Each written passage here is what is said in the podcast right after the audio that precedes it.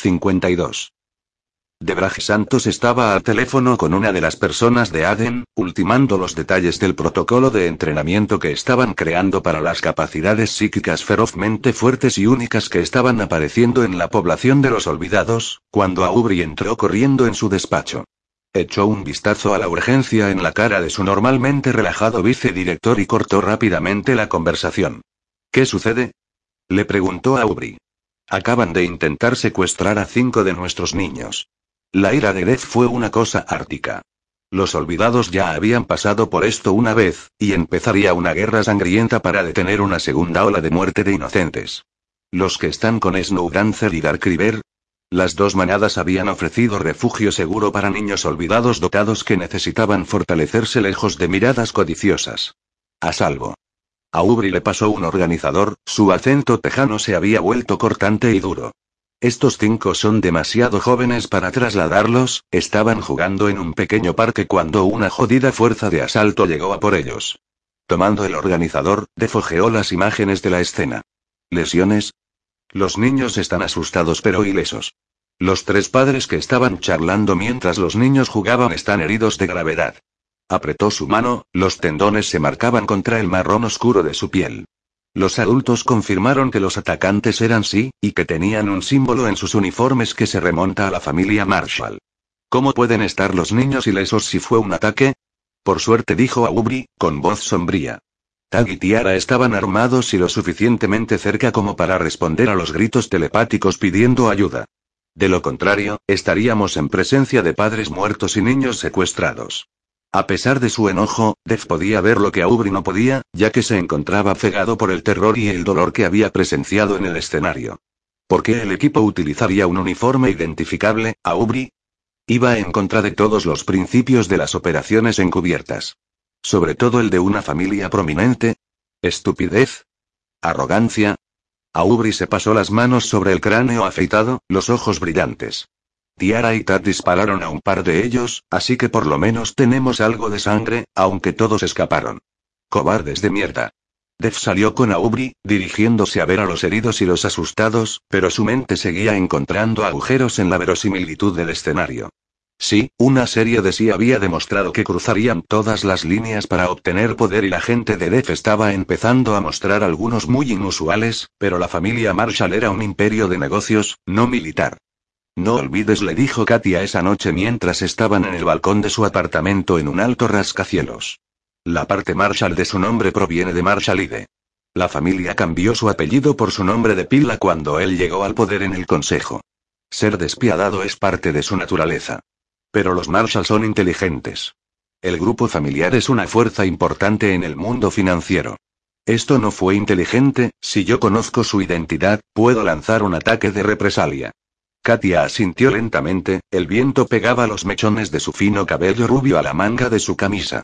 Le había crecido hasta llegar a la mitad de su espalda, y de vez en cuando, le sonreía y le entregaba un cepillo recordando la época en que él había desenredado cuidadosamente su cabello, aunque hubieran sido extraños entre sí.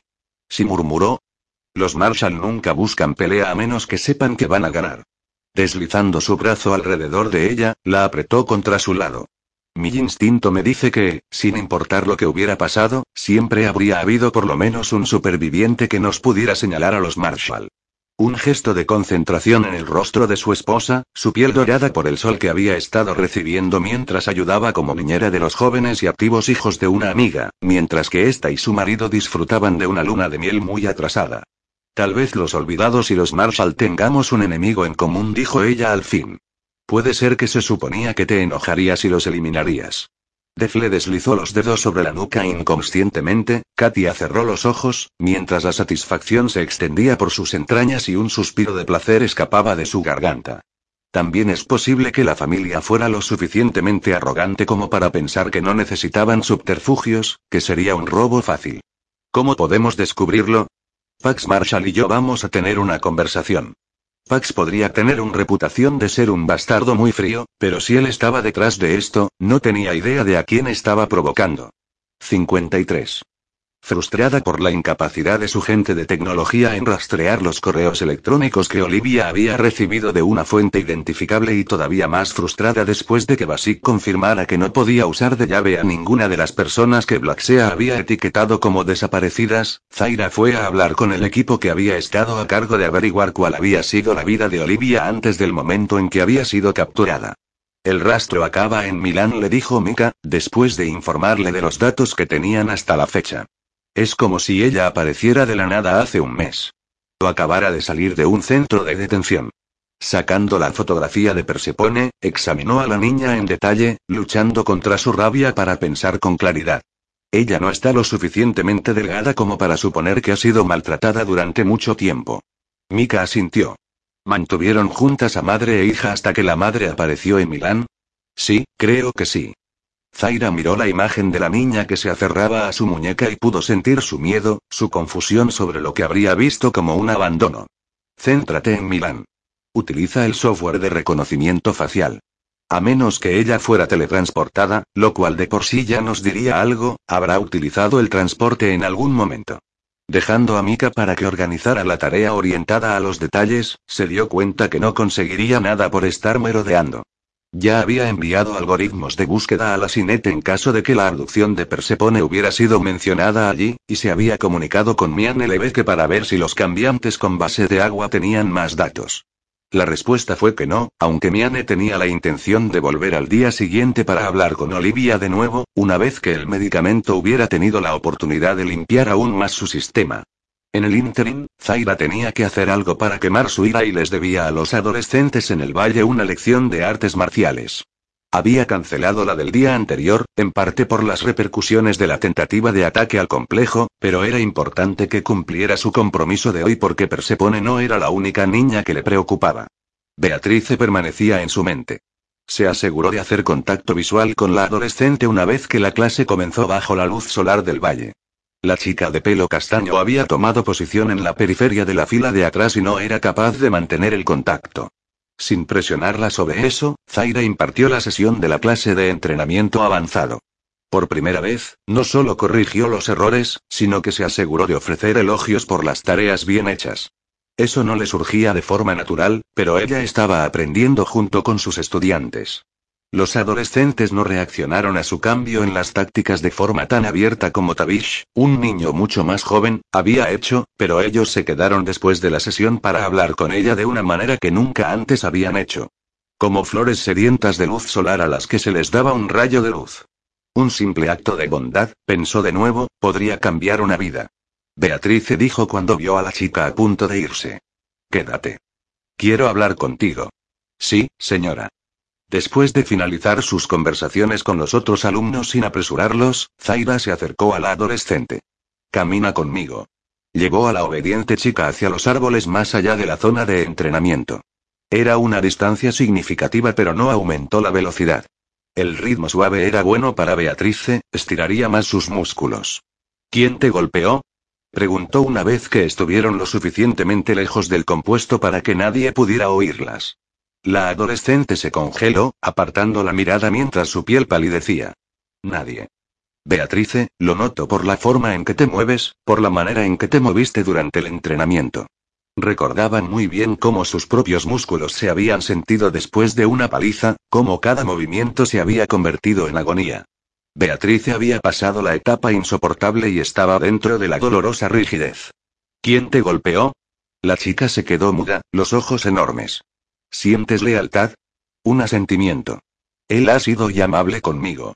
Él puede, simplemente, necesitar una explicación sobre nuestros nuevos protocolos. Reprimió su respuesta instintiva y agresiva de protección porque sabía que no todos los profesores de mayor edad comprendían plenamente los cambios en el escuadrón. La tortura física de cualquier tipo ahora es inaceptable, eso significa que tampoco lo vamos a torturar. También se aseguraría de no acercarse a él, porque si lo hacía, haría sus huesos polvo. Simplemente será reentrenado. Beatrice apretó una de sus manos con la otra. Ahora eres parte de mi familia, dijo Zaira. Por lo tanto, soy responsable de tu bienestar. ¿Cu qué? Se dio cuenta que Walker y Cristabel no debían haber tenido la oportunidad de entrevistar a Beatrice. Sin embargo, teniendo en cuenta su estado físico, cualquier demora adicional no era una opción. Ahora eres parte de mi unidad familiar, reiteró. Eso significa que eres mía para cuidarte. Mía y de Aden. Un temblor recorrió el cuerpo de Beatrice. ¿Por qué? Susurró. No soy especial. No como lo soy Aden o tú. Zaira colocó su mano en la mejilla de Beatrice en un consciente gesto de afecto. Todos somos especiales para las personas que son nuestras. El cuerpo de la chica comenzó a temblar. Yo-Yo y Zaira tiró de ella en un abrazo, actuando con los instintos de la superviviente salvaje y rota que una vez había sido.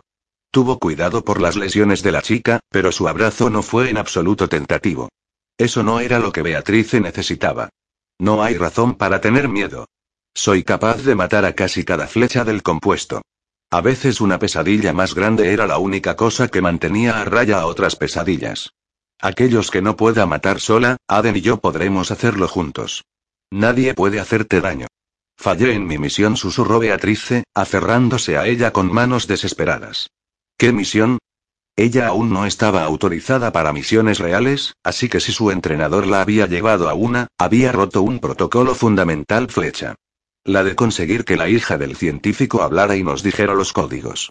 Zaira estaba al tanto de la mayoría de las principales operaciones en curso, pero no había oído nada de esta. ¿Hay una misión en curso que tenga que ver con un científico y la recuperación de códigos de algún tipo? Le preguntó Aden, conectándose en su vía telepática privada y familiar. No. Beatrice. Tiró suavemente de la cabeza de la chica para que pudiera mirarla a los ojos. Esa misión no fue autorizada. Su rostro se volvió blanco, su respiración ya inestable se convirtió en irregular y superficial. No tengas miedo. Agarró la cara de la chica entre sus manos mientras reforzaba su consuelo anterior. No has hecho nada malo. La lastimé. Fue un susurro estremecido, encorvó sus hombros. Pero no use el cuchillo como él lo pidió. Lo prometo. Te creo. Continuó mirando dentro los ojos de Beatrice. El error fue de tu entrenador. Tú no estás autorizada para matar. Usó palabras contundentes para llegar a la formación flecha de Beatrice. Tú sabes eso. Él dijo que yo era especial. Fue un sonido de pérdida. Lo eres. Superaste la caída del silencio con la capacidad de manejar las emociones sin perder el control de tus habilidades. Nadie había hecho una nota en su expediente sobre esto último, y era por esa carencia que Zaira se había dado cuenta. Porque casi todos los demás estudiantes tenían una nota sobre la desintegración de su condicionamiento y que estos conducían a errores psíquicos. Puedes mostrarles a tus compañeros la manera de hacerlo, enseñarles cómo mantenerse disciplinados aún con la emoción en sus vidas. Zaira podría haber sido capaz de aprender de la mujer más joven si solo fuera sobre el poder y la emoción, pero sus problemas eran el resultado de la forma en que había sido tratada cuando era una niña, las cicatrices afectando todas sus acciones. El labio inferior de Beatrice tembló. Lo siento. Está bien. Mantuvo las manos en la cara de la chica, pensando en cuánto habría significado ese toque para ella cuando era una niña solitaria y maltratada. ¿Cómo se llama? 54. Black era inteligente y estaba entrenado. También estaba empezando a tener dudas sobre la idoneidad de Beatrice como compañera por lo que se aseguró de mantenerla vigilada. En el instante en que vio a Zaira llevársela a un lado, tuvo que tomar una decisión y lo hizo con rapidez. Existía la posibilidad de que Zaira estuviese simplemente hablando con Beatrice sobre temas de formación, pero también había una posibilidad de que la chica fuera a quebrarse, y si lo hacía, estaría muerto en cuestión de minutos. Luego estaba el hecho de que Yuri había estado observándolo. Había contado con que la creencia del escuadrón de su lealtad le protegiera de las sospechas sobre la muerte del aspirante a terrorista, pero parecía que había calculado mal. Solo había hecho el favor para que un individuo que poseía ciertos recursos ventajosos estuviese en deuda con él. Ahora era el momento de cobrarlo.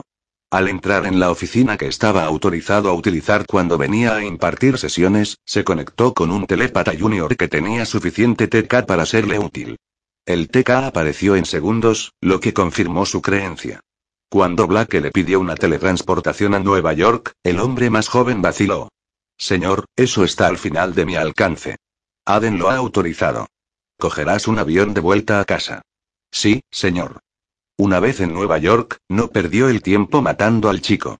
En su lugar, le hizo un leve gesto de asentimiento y se mezcló en la bulliciosa metrópolis. Su rastro en la SINEC ya era seguro. El escuadrón no podía cazarlo en ese nivel. Él era libre. 55. La hembra humana que Black había secuestrado estaba inconsciente cuando Basil llevó un equipo para rescatarla. Ella vivirá, le dijo el teletransportador a Zaira y a Aden después, los tres estaban de pie cerca de una de las nuevas casas en el valle. Un corte a través de un pecho, tortura psicológica, pero no hay daño físico permanente, aunque en un día más habría muerto a causa de la falta de agua. Él quería que Beatrice la matara. La voz de Zaira vibró con furia contenida. Aden rozó sus dedos sobre los suyos mientras estaban uno al lado del otro. Él pagará por lo que hizo. Basik echó un vistazo hacia abajo a su izquierda antes de volver a levantar la mirada. Ninguno de los teletransportadores del escuadrón puede llegar a él. Black está bien entrenado en el encubrimiento telepático, dijo entonces.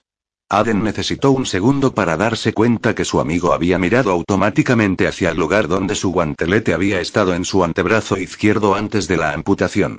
Extrañas el guantelete, le dijo telepáticamente mientras consideraba cómo rastrear al rebelde flecha asesino.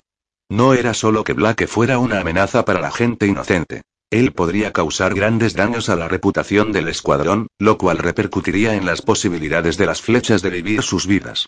Unos ojos grises de invierno se encontraron con los suyos. Me acostumbré a tener un acceso fácil e inmediato a varios sistemas. Sacó un pequeño organizador. Me adaptaré. Una pausa antes de decir en voz alta. Tengo los detalles de la oficina de Black en el valle y de sus habitaciones en el comando central. Revisaré primero los del comando, dado que pasaba más tiempo allí. Se teletransportó. Sintiendo la frustración de Zaira, Aden cerró su mano alrededor de la suya. Lo encontraremos. Él está bien entrenado, pero está siendo perseguido por todo el escuadrón. Era raro que las flechas cazaran a los suyos, pero cuando lo hacían, la persecución era implacable. No va a tener tiempo siquiera para respirar, y mucho menos para causar ningún daño. Cerrando sus dedos alrededor de los de él, Zaira apretó los dientes. Quiero ser parte del equipo que lo está cazando. En este momento, Persepone está fuera de mi alcance, pero puedo hacer algo productivo en cuanto a Blake. La operación ya está bajo el mando de Amin, y tú tienes visitantes en Venecia en los que debes mantener un ojo. Blacksea tenían una ventaja peligrosa en la ciudad acuática. Siento como si estuviéramos perdiendo la batalla contra el mal. Apoyó su cuerpo contra el de él mientras lo decía, y en ese instante, Aden se dio cuenta que había varios ojos sobre ellos. Flechas y niños. Entrelazando sus dedos con los de ella, él la miró a la cara. Salvaste dos vidas hoy. El mal no ganó aquí. Y añadió telepáticamente. Y no va a ganar en nuestra lucha para estar juntos. El fuego brilló en la mirada de Zaira. Levantando su mano, ella puso sus dedos sobre su mandíbula. Un reclamo público. Una declaración de intenciones.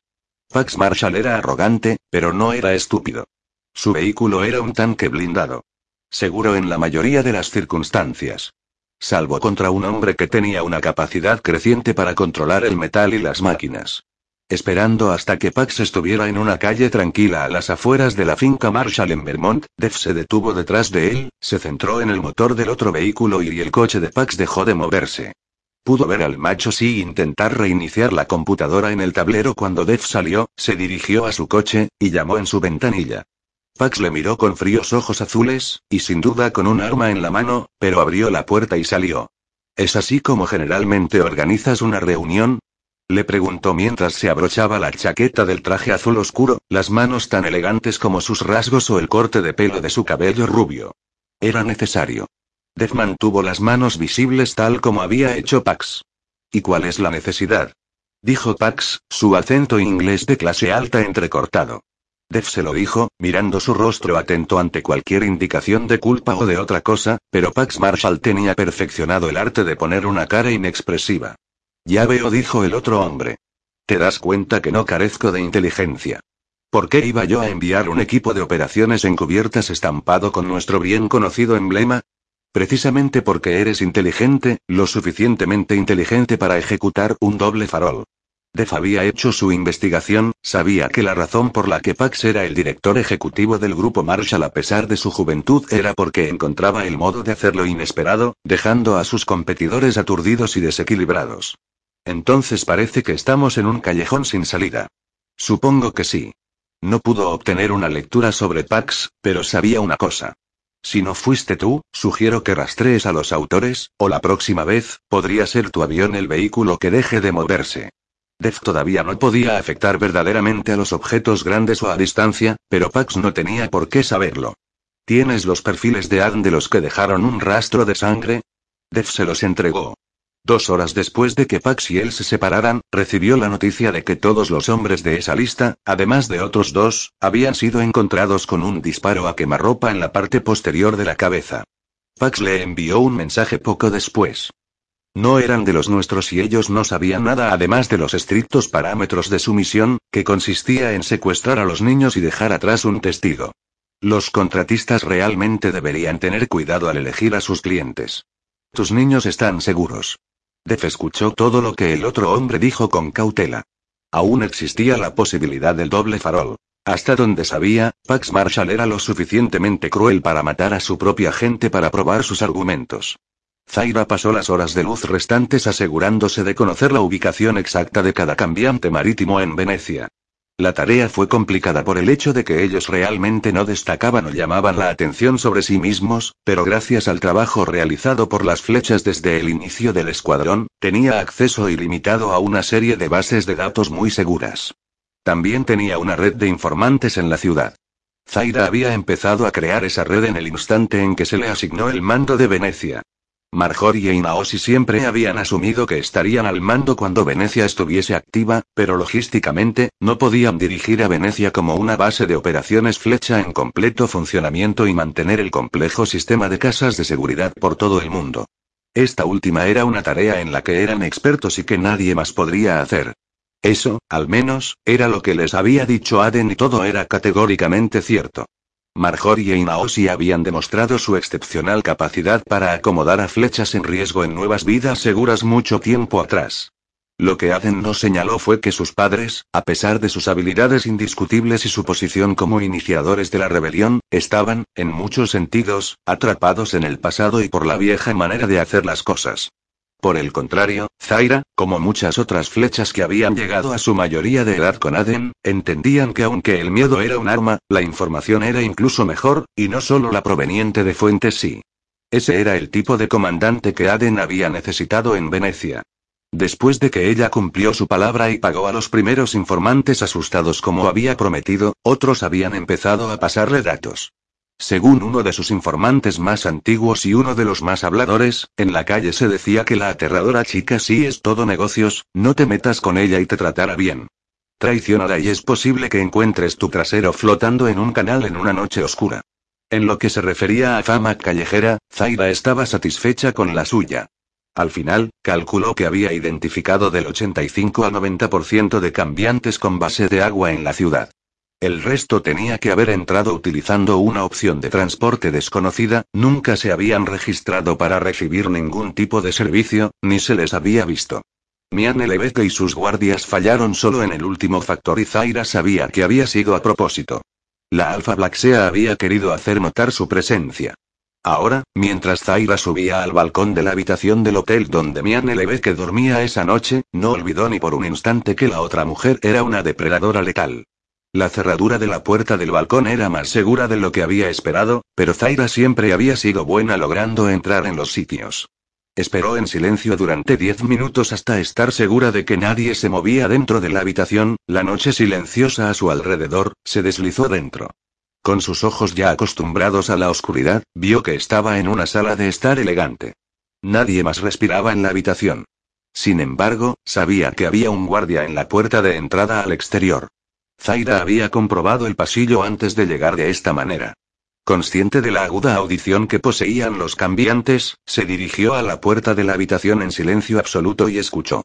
No había movimiento. Deslizándose dentro, vio la forma de Miane bajo las sábanas en la cama grande. La mayoría de la gente hubiera creído que estaba dormida. Tu cuerpo está demasiado tenso. La Alfa Black Sea extendió la mano para encender una lámpara de noche. Su resplandor fue suave en lugar de cortante, pero Zaira estaba preparada de todos modos. Había entrecerrado los ojos para no ser deslumbrada por un cambio repentino de la oscuridad a la luz. ¿En serio? cuestionó Miane. Pensé que había controlado la tensión. Lo suficiente como para engañar a la mayoría de la gente. Zaira se apoyó contra la pared junto a la puerta, con los brazos cruzados. No necesitas el arma que tienes en la otra mano. Si quisiera matarte, estarías muerta. ¿Estás segura?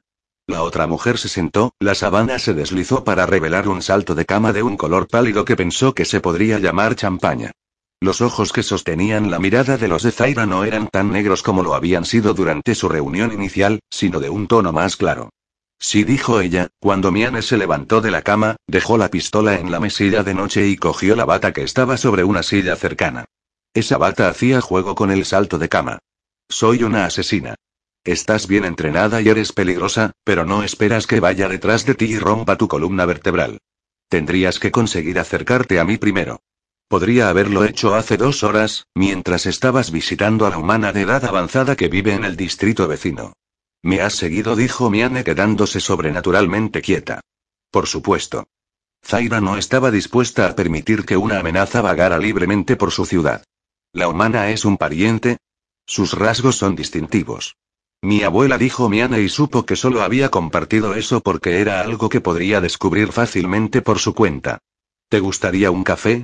Zaira se hizo a un lado para dejar que la alfa Blacksea entrara en la otra habitación, teniendo cuidado de seguirla a un ritmo que permitiera a sus ojos acostumbrarse a la luz mucho más brillante que Miane había encendido.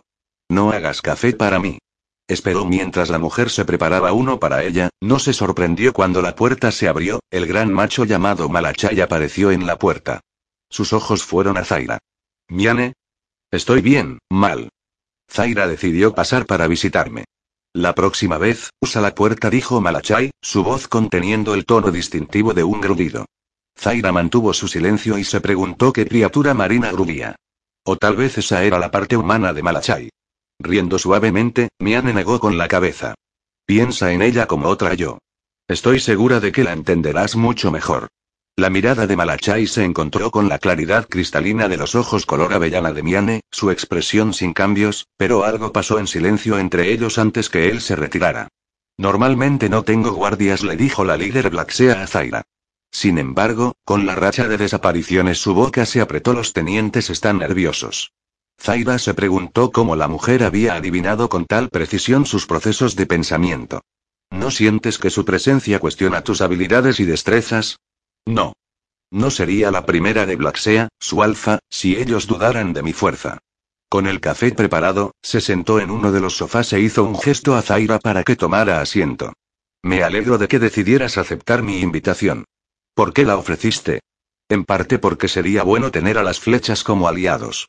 Sostuvo la taza en equilibrio sobre una rodilla, una furia fría presente en sus siguientes palabras. Si los hijos de puta que han cogido a mi gente no hubieran pensado en desfigurarlos, tus teletransportadores ya podrían haberlos devuelto a todos a casa. Habría tomado la misma decisión de estar en tus zapatos. Hacer todo lo necesario para proteger a su familia. Pero agregó Miane, también lo hice porque eres la primera mujer que he conocido que me recuerda a mí misma. Tú vives una vida rica en emociones. Mientras Zaira había pasado la mayor parte de la suya en el escalofriante silencio. Miane bebió un poco de su café. Blacksea es único. Algunos de nosotros somos muy similares a otros cambiantes en nuestras interacciones, mientras que otros son solitarios de una manera que incluso los cambiantes felinos tendrían dificultades de entender. Nuestras emociones a veces no son lo que cabría de esperar. Zaira pensó en el escuadrón, en cuantos caminaban solos aun cuando formaban parte de un grupo.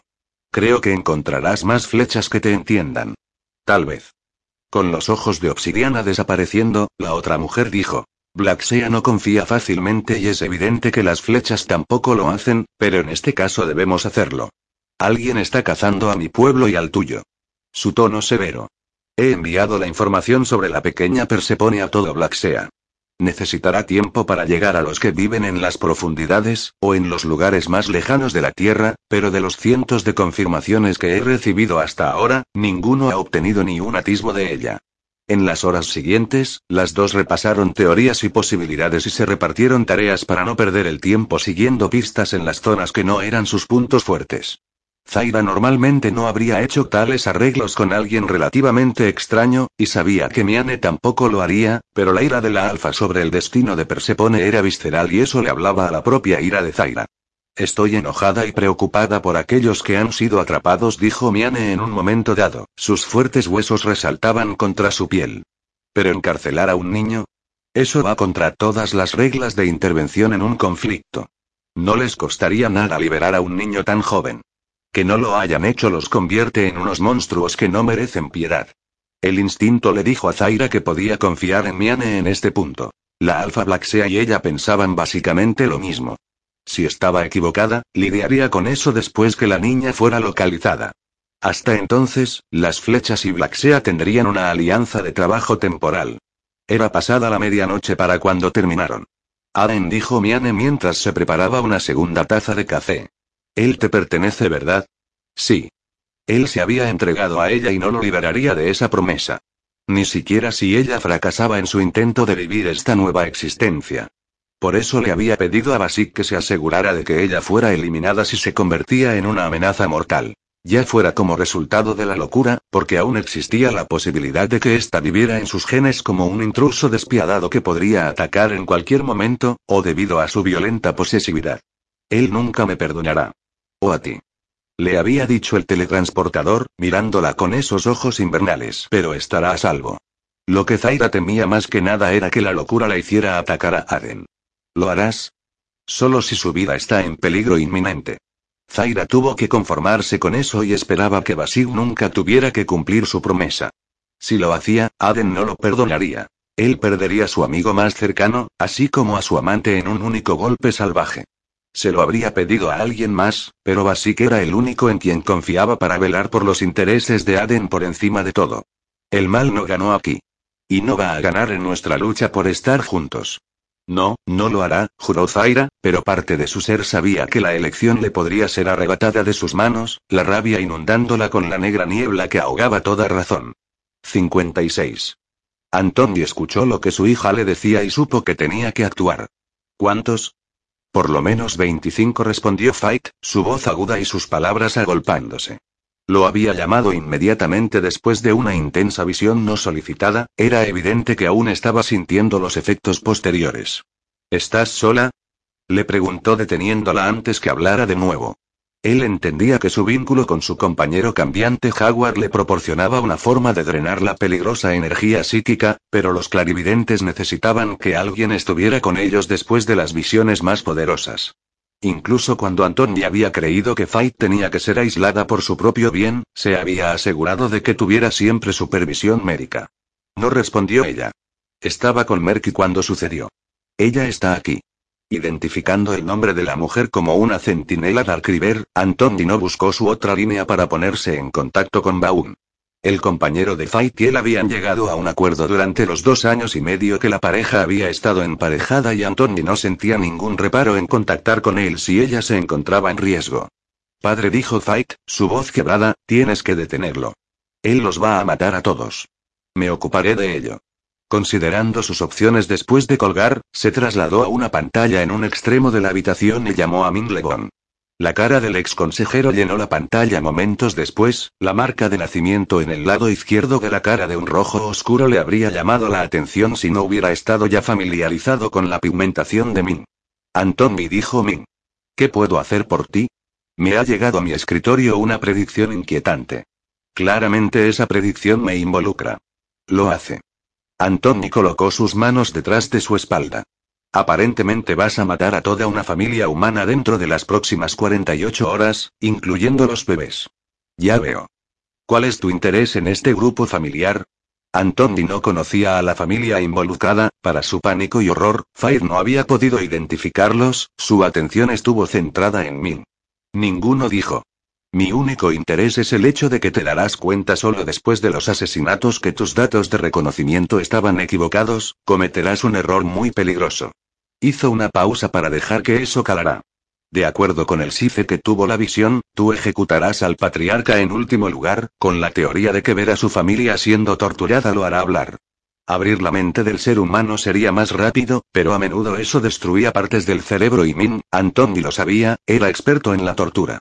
Lo que descubrirás es que él nunca tuvo conocimiento de lo que sospechas.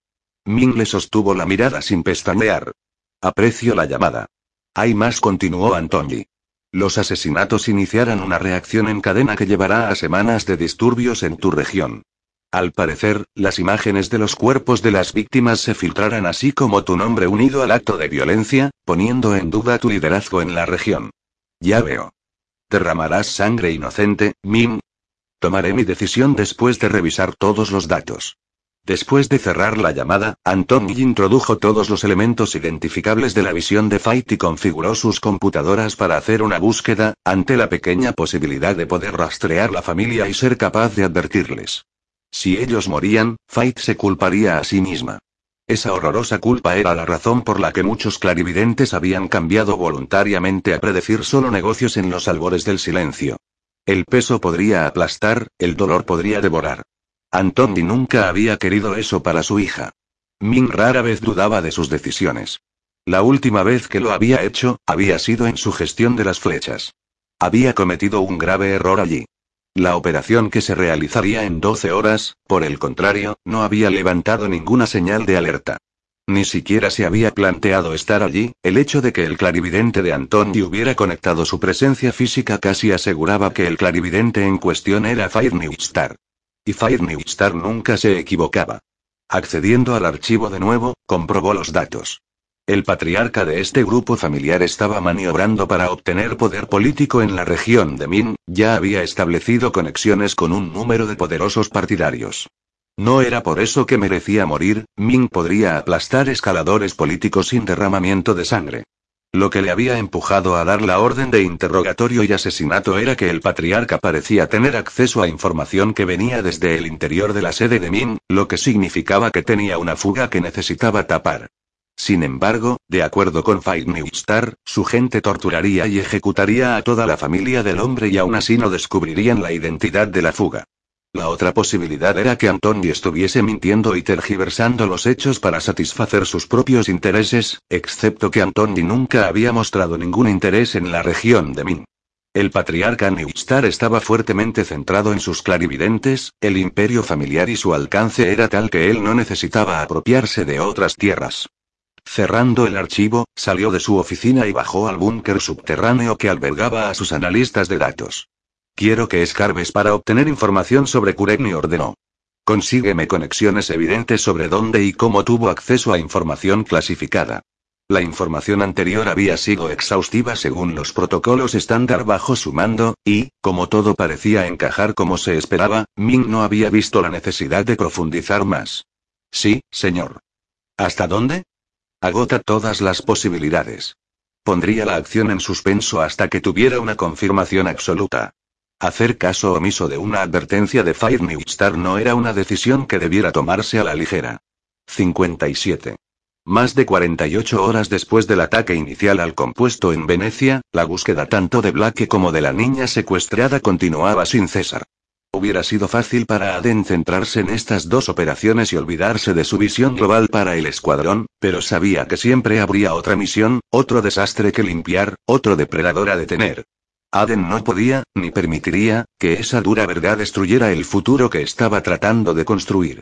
Tampoco permitiría que Zaira fuera consumida por la oscuridad que tan a menudo se arremolinaba alrededor de las flechas. Fue por eso que había llamado a Remy el día anterior y le hizo una petición. Ahora miraba una escena que habría considerado imposible antes de su secuestro y el de Zaira. Frente a él había un exuberante paisaje verde bajo un brillante sol de montaña que no se parecía en nada al terreno que la lluvia había azotado tres semanas y media antes. Eso no era lo sorprendente. Era el hecho que la pequeña Jojo estaba en esos momentos explicándole seriamente el concepto de atrapar a un niño flecha un año mayor que ella. El niño seguía mirando a Aden pidiendo permiso, hasta que él intervino y se agachó junto al muchacho. Lánzala hacia mí, Jojo dijo. Mostrándole una sonrisa feliz, Jojo le lanzó la pelota. Cuando Aden la atrapó, ella le aplaudió.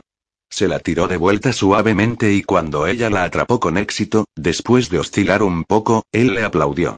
La siguiente vez que Jojo se la lanzó al niño flecha, el niño trató de atraparla, pero su coordinación no era buena en la tarea poco familiar y la dejó caer. Jojo rió. Pip, ups. Mostrándose inseguro, Pip recogió la pelota y la lanzó. Esta vez, fue Jojo quien dejó caer el balón. Ups. exclamó con una gran sonrisa que dejó claro que a ella no le importaba en absoluto. Jojo, ups. Aden vio a Pip relajarse mientras el chico comenzaba a entender que no había nada correcto o incorrecto, ninguna prueba. Poniéndose de nuevo en pie una vez que estuvo seguro que los dos estaban felices jugando juntos, miró hacia donde Zaira vigilaba a otro grupo. Ella ya había sido abrazada y tacleada por Jojo, como Remy lo había llamado entre risas. Aden no era el que había recordado comprar caramelos de regalo para que todos los niños compartieran. Esa había sido Zaira. Y ella había escogido una pieza especial para Jojo, esta se había reído tontamente y la había comido en el mismo momento. Todos los sistemas funcionando. Levantando la mirada desde donde se apoyaba perezosamente contra una gran roca, ella le hizo un saludo de imitación. Yo digo que dejemos que Jojo dirija esta operación, ya conoce a todo el mundo. Tal vez algún día ella será un alfa. Yo apostaría por ello. Aquí, gatita. Remy le lanzó la pelota hacia Jojo cuando ésta se escapó demasiado lejos. Gracias por aceptar esto, le dijo Aden al alfa después que los niños volvieran a su juego, los dos estaban de pie bajo un árbol altísimo con amplias ramas que ofrecían refugio. No me lo esperaba. De todos modos había hecho la solicitud, porque después de haber pasado tanto tiempo en el valle, se había dado cuenta que los niños flechas no sabían cómo jugar. A pesar de contar con el permiso explícito, esperaban que se les dijera qué hacer, porque esa era la primera fase del proceso de entrenamiento. Aprendizaje por repetición. No se alentaba al pensamiento independiente hasta mucho después. Remy se encogió de hombros. No es como si Zaira y tú no hubieseis estado ya en el área, y son solo cachorros. Aden sabía que para el alfa leopardo, la designación también incluía a los niños flecha. Deberías tener cuidado.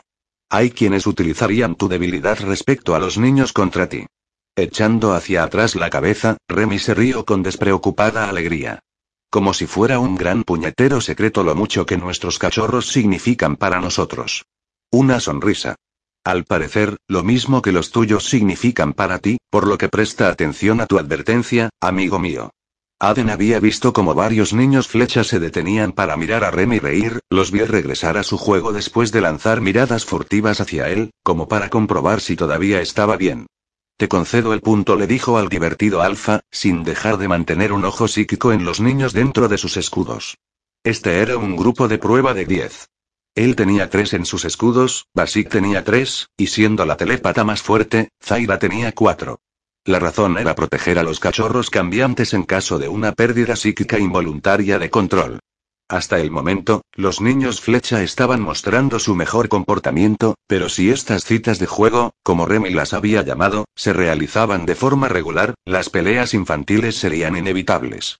El blindaje adicional funcionaría tanto para proteger contra cualquier daño psíquico como para dar al escuadrón una idea de qué niños requerían más entrenamiento psíquico individual para ayudarles a utilizar su fuerza de una manera segura.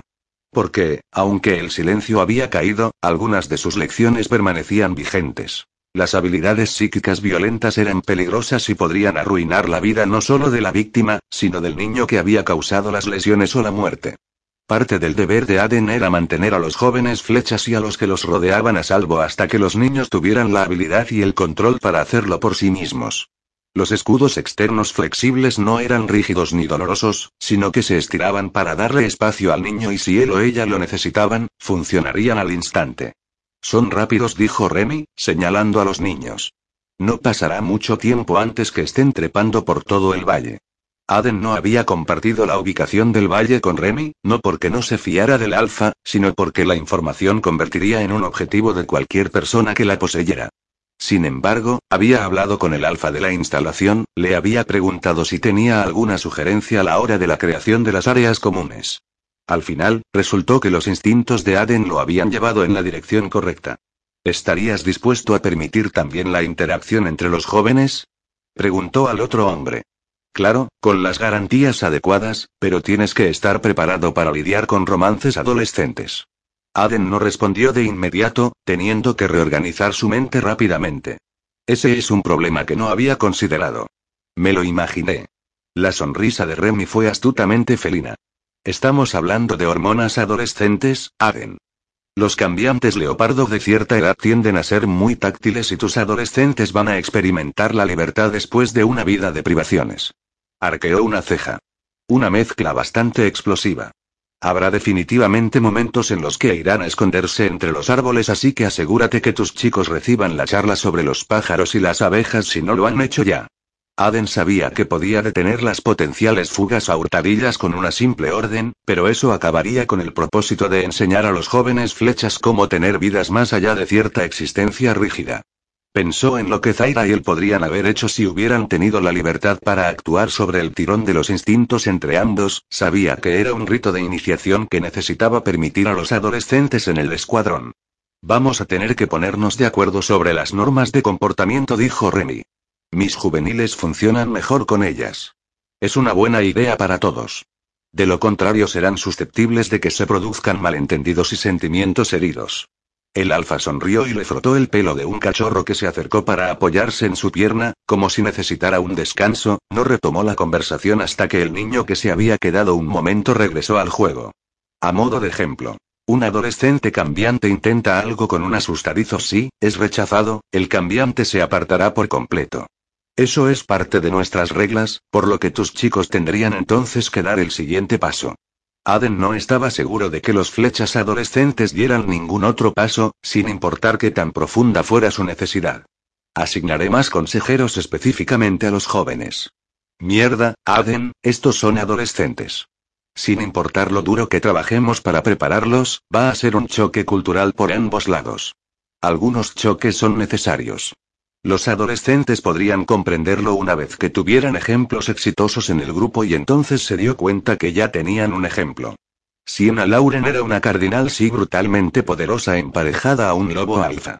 También era lo suficientemente joven para que los adolescentes se sintieran identificados. La única pregunta era si la chica que una vez había sido forzada a ser la protegida de Ming Lebon querría ayudar a los sí de alguna manera. Cuando se le presentó la solicitud del escuadrón, Siena tomó su decisión en un santiamén. Quiero hacer esto, le dijo al hombre de ojos de lobo que poseía su corazón. Esos chicos son como era yo no hace muchos años. Perdidos y sin esperanza. Quiero mostrarles que no somos solo nuestras habilidades, que podemos tener una vida, enamorarnos, explorar el mundo si queremos. Aunque se pasó una mano por el cabello plateado y dorado mientras caminaban por los pasillos de la guarida. Tenía la sensación de que dirías eso. Estás preocupado. Min estuvo conectado con el escuadrón por un tiempo malditamente largo. Su mandíbula se apretó al pronunciar el nombre del ex consejero. Los dos sabemos que te quiere muerta si no puede poseerte. Toda la información que tenemos dice que el escuadrón se ha separado de él. Solo voy a ser feliz una vez que el hijo de puta esté muerto, gruñó Auke. Siena sabía que él estaba intensamente frustrado porque no podían atacar a Min, porque para bien o para mal, el ex consejero era actualmente la mayor fuerza estabilizadora en una gran parte de Europa. A causa de los inocentes que se verían afectados en el caos que se produciría si Min fuera sacado de forma sumaria de la ecuación, aunque había decidido posponer la operación para eliminar al hombre que odiaba por lo que éste le había hecho a Siena. Su compañero era un buen hombre, un hombre con el que no se había atrevido a soñar antes de llegar a Snowdancer. Queriendo besarlo hasta que no pudiera respirar, deslizó su brazo alrededor del suyo y volvió a pensar en cómo podrían hacer que la situación con los flechas funcionara. Puedo reunirme con los adolescentes en el compuesto creado para los aprendices e situado en la frontera entre las tierras Dark River y Snowdancer, el compuesto tenía complejos protocolos de seguridad. Estoy segura que el escuadrón no objetará porque son ellos los que han hecho la solicitud. Con el lobo mirando a través de sus ojos, aunque le acarició un lado de la cara. Destrozaré a cualquiera que te ponga un dedo encima. Era una promesa. Igualmente. Ella tiró de él para darle un beso. Un incendio se desató a lo largo de su vínculo, y cuando el beso se rompió él enarcó una ceja. ¿Me estás recordando que eres peligrosa? Besándolo de nuevo, ella presionó sus manos contra el gran muro de su pecho. Dios, él era un hombre hermoso, atractivo, y era suyo. No puedo permitir que tu alpanes me vea como débil. Él resopló. No he sido engañado por ti desde que eras un maldita juvenil con una boca inteligente y una gran actitud. También te amo. Con las mejillas arrugándose en una sonrisa, él le pasó el brazo alrededor de los hombros y siguió caminando. Organizaré los detalles de seguridad por ti. No puedes vigilar tu propia espalda. Siena no discutió. Ella quería creer en lo que Hood le había contado sobre lo que Aden estaba tratando de hacer, crear un escuadrón que no solo usara el talento y la peligrosidad, sino que proporciona un refugio, un hogar para ellos. Pero no podía olvidar que el escuadrón había nacido en la oscuridad, y que Min había clavado sus garras en él durante décadas. Aún podrían quedar leales a él o a sus políticas y solo se necesitaría uno para poner fin a la alegría que había encontrado en esta nueva vida. Aquí está mi parada, dijo frente a la puerta de la habitación común utilizada por los jóvenes soldados. Siena podría haber solicitado un salto directo a los de alto rango, no porque fuese la compañera de Auke, sino por sus habilidades y la fuerza demostrada en una pelea, pero le gustaba desarrollarse con su grupo de era. Ser alguien de alto rango no se trataba solo de la fuerza o la habilidad para pelear. Ella todavía tenía mucho que aprender. Besándola de nuevo, mientras se escuchaba el silbido de otro soldado que estaba entrando, aunque le apretó la cadera ligeramente antes de morderle el labio inferior. Ve a volver loco a Drew. Siena rió y entró en la sesión. Tomando asiento junto a Riordan en el cómodo y un poco desgastado sofá mientras esperaban a que todos los demás entraran, se encontró contándole lo que le habían pedido que hiciera por el escuadrón.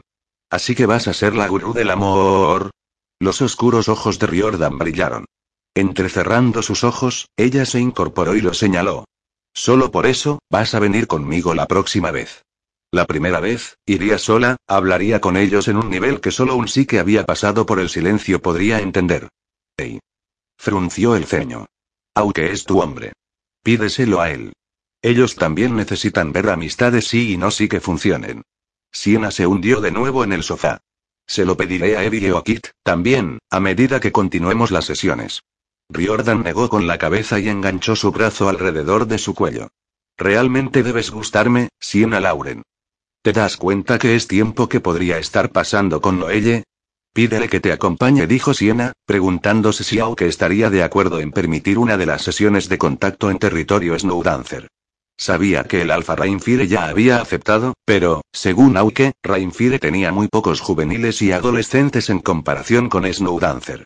Si los gatos Darkriver aceptaban también, junto con algunos de los adolescentes humanos que no pertenecían a ninguna manada, pero que sus compañeros de manada conocían a través de la escuela u otras amistades, podría ser un verdadero caleidoscopio del mundo. Tal vez estaba pensando demasiado a largo plazo, pero ¿y si ella podía ayudar a hacer que sucediera? Los adolescentes de hoy en día crecerían hasta convertirse en adultos en pocos años, y aquellos adultos tendrían amistades dispersas a través de las tres razas.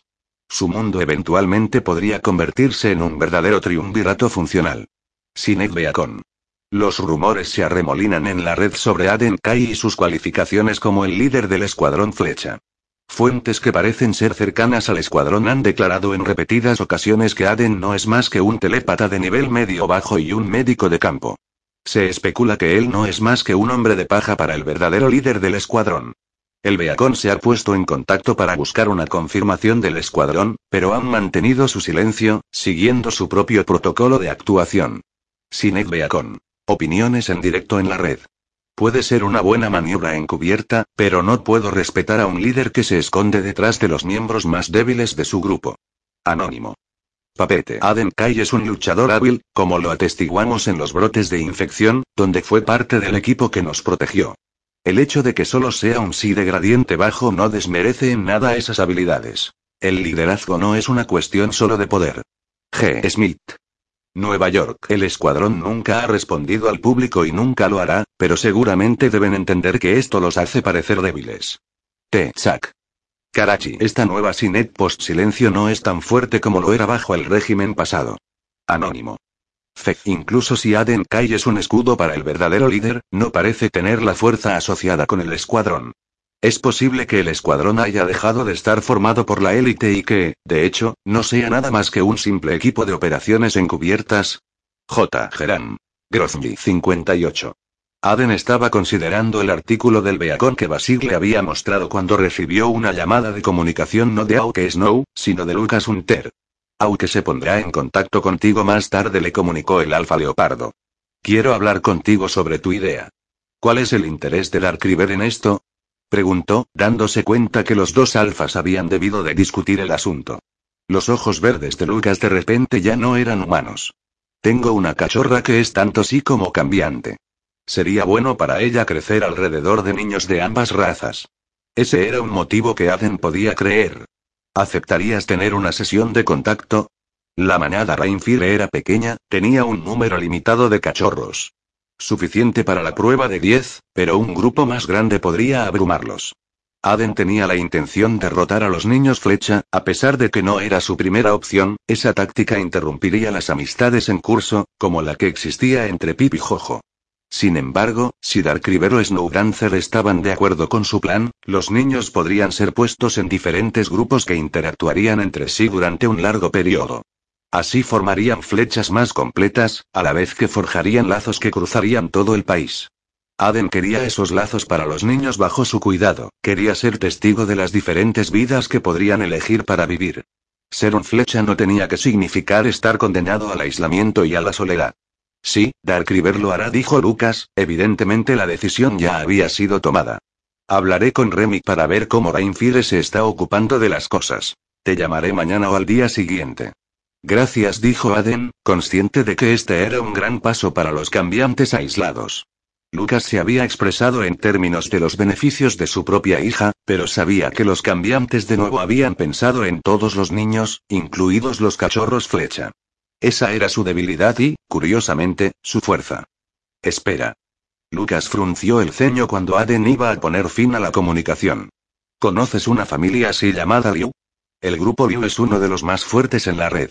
Aden había estado en contacto con la matriarca en varias ocasiones desde que asumió el liderazgo del escuadrón. Puedo hacer la introducción si quieres hablar de negocios. Lucas sacudió la cabeza, su cabello negro hasta los hombros se deslizó hacia adelante antes que lo atara hacia atrás en su nuca en un movimiento brusco. Han estado jodiéndonos, dijo sin rodeos. Cosas pequeñas, pero es irritante.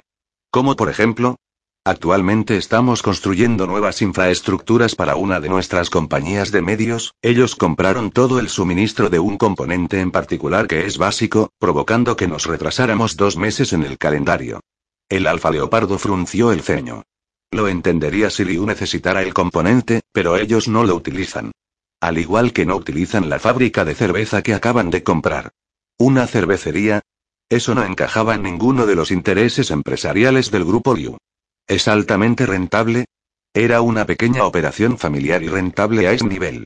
Ahora solo está allí parada, sin producir. El ceño de Lucas se profundizó. Dos clubes de propiedad cambiante utilizaban esa cervecería casi exclusivamente para abastecer a sus clientes.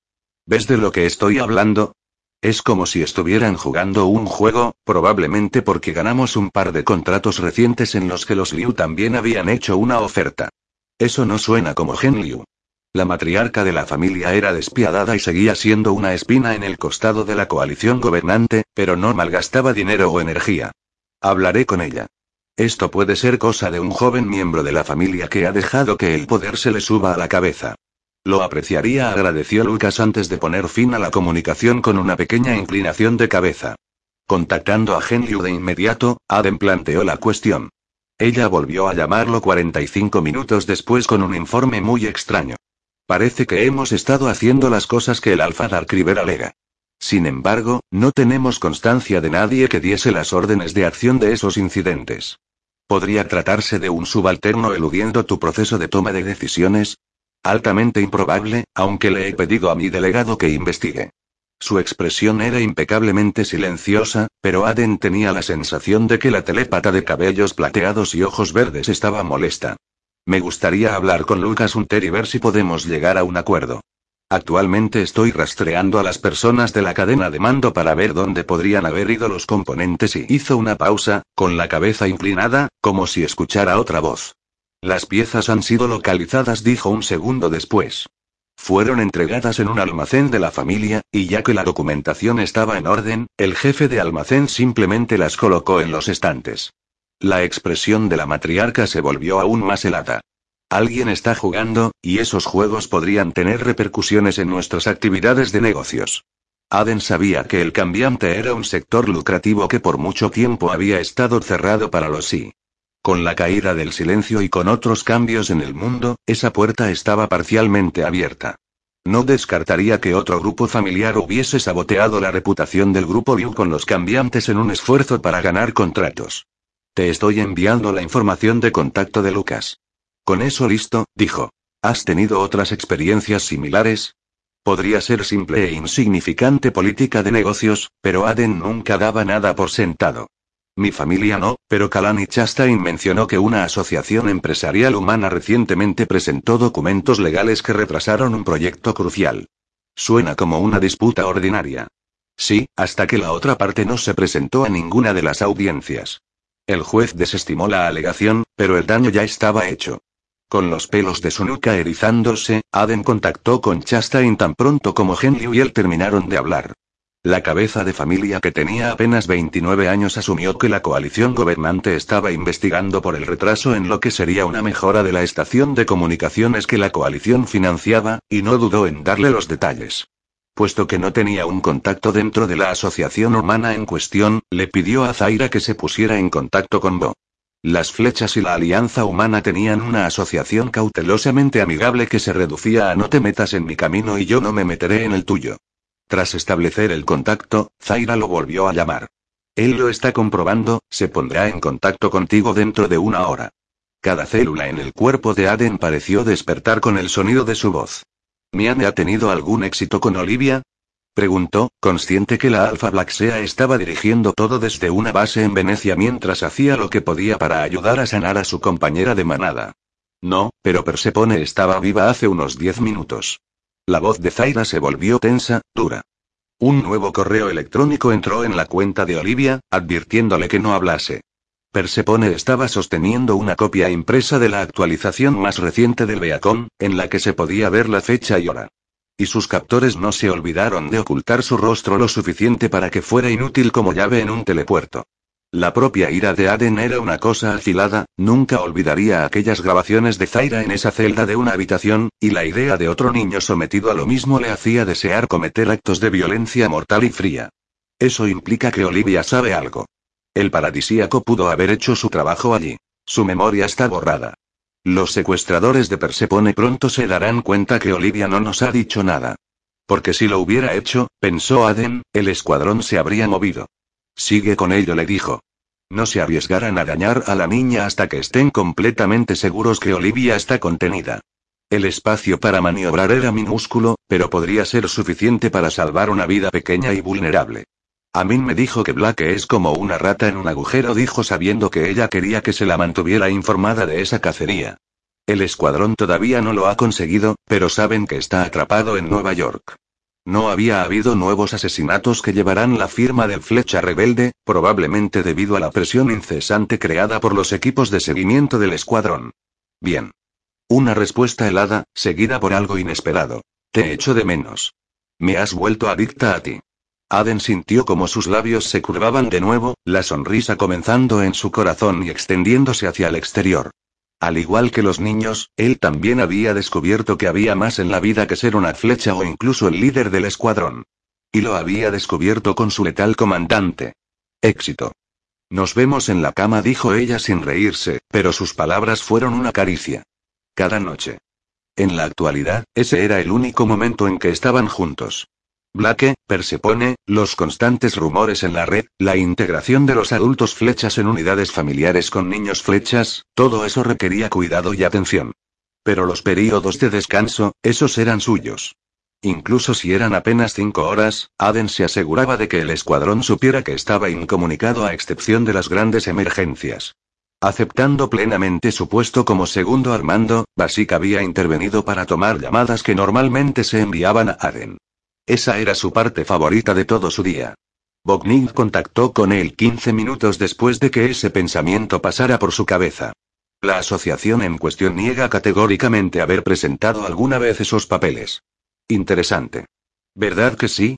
¿Un individuo o un grupo intentando enfrentar a los sí contra los humanos? Diría eso, excepto que tuve una conversación muy similar, no hace mucho, con uno de los lugartenientes de Snowdancer. El tono de voz fue lacónico. Nosotros al parecer estábamos comprando tierras arrebatándoselas a las manadas cambiantes, excepto que no lo estábamos haciendo. Los instintos de Aden que hormigueaban se pusieron en alerta máxima. ¿Sabes de cualquier otro incidente? No. Pero investigaré sobre ello. Yo también.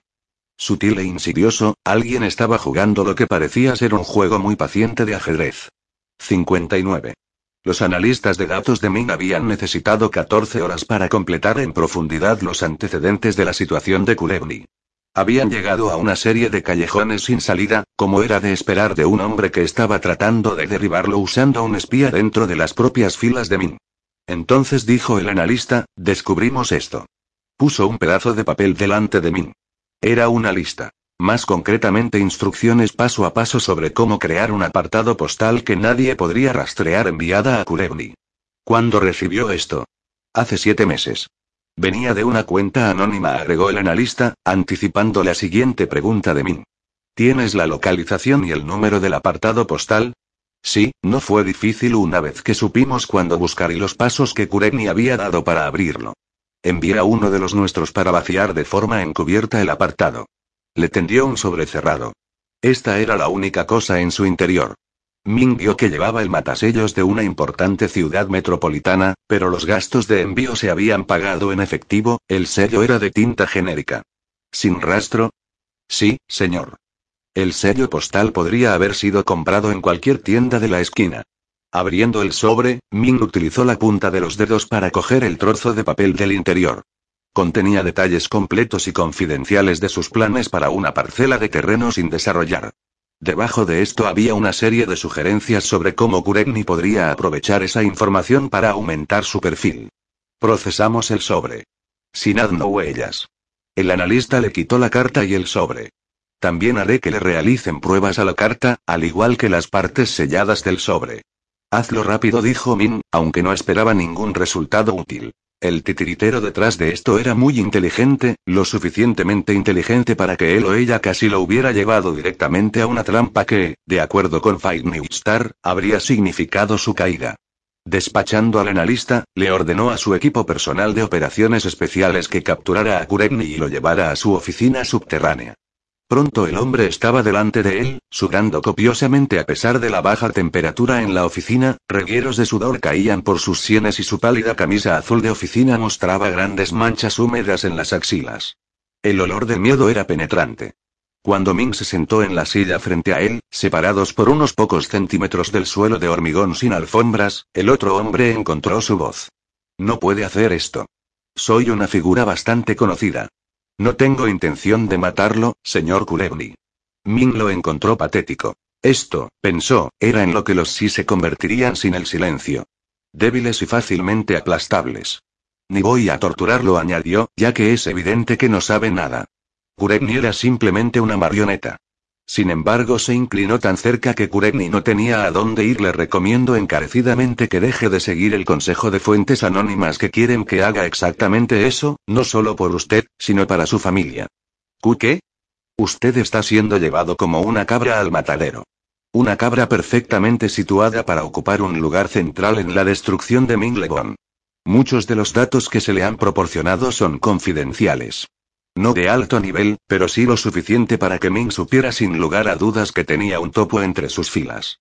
Planeaba torturar a toda su familia, incluyendo su último nieto, con el objetivo de hacerle decir el nombre de su fuente. Detalló con calma y con cuidado los métodos que sus agentes habrían utilizado. Como puede ver, mi gente sobresale en la prolongación de dolor. Yo no lo sé. Dijo Culebri, su cara pasando del rojo enfebrecido a una palidez sombría y enfer. Lo juro. Todo fue a través de un apartado de correos. Ming se echó hacia atrás. Convénzame. Con la voz entrecortada y los ojos húmedos, Kuregni comenzó a hablar, pero tenía lastimosamente poco que contar. Lo juro, dijo de nuevo cuando Ming no respondió. Yo simplemente creí que usted tenía un miembro descontento en su personal. Tal vez dijo Ming de una forma deliberadamente inexpresiva, es el momento de repensar sus amistades con fuentes desconocidas. Miró a un guardia. Llévalo a casa. La boca de Kuregni se abrió. ¿No tiene miedo de que vaya a hablar de esto? Miró a los ojos congelados de miedo de Kuregni. Es libre de hablar, pero haga los arreglos funerarios para toda su familia con antelación y pídale perdón por la agonía con la que pasarán sus últimas horas. El bebé no lo va a entender, pero sé que los seres emocionales son sentimentales sobre esas cosas. Kuregni vomitó a un lado de su silla. Me retiraré de la política en cuanto regrese a casa, dijo temblando, cuando levantó la cabeza. Por el contrario, insisto firmemente en que se quede. La competencia es buena. La apariencia de ello hacía que el pueblo se sintiera como si tuviesen una voz, una elección, y eso, a su vez, los mantenía dóciles. Por supuesto, si lo encuentro en posesión de información confidencial de mi campo de nuevo, el apellido Guregni dejará de existir. Guregni miró a Min esperando sus instrucciones, completamente quebrado. ¿Quiere que cierre el apartado de correo? No, déjelo abierto. La fuente anónima todavía podía cometer un error. Revíselo como de costumbre, pero no habrá nada. Llame al número que se le entregará y uno de mis hombres irá a recogerlo. Haré lo que usted diga. Por favor, solo no le haga daño a mi familia. Min observó al otro hombre irse. La situación estaba resuelta, pero lo dejó con otro problema. Ahora tenía una deuda con Antoni Kiriakus. No le gustaba deberle nada a nadie. En la actualidad, no había nada que pudiera hacer al respecto sobre esta deuda en particular, pero lo que sí podía hacer era usar los detalles de este incidente para abrir una línea de comunicación con las flechas.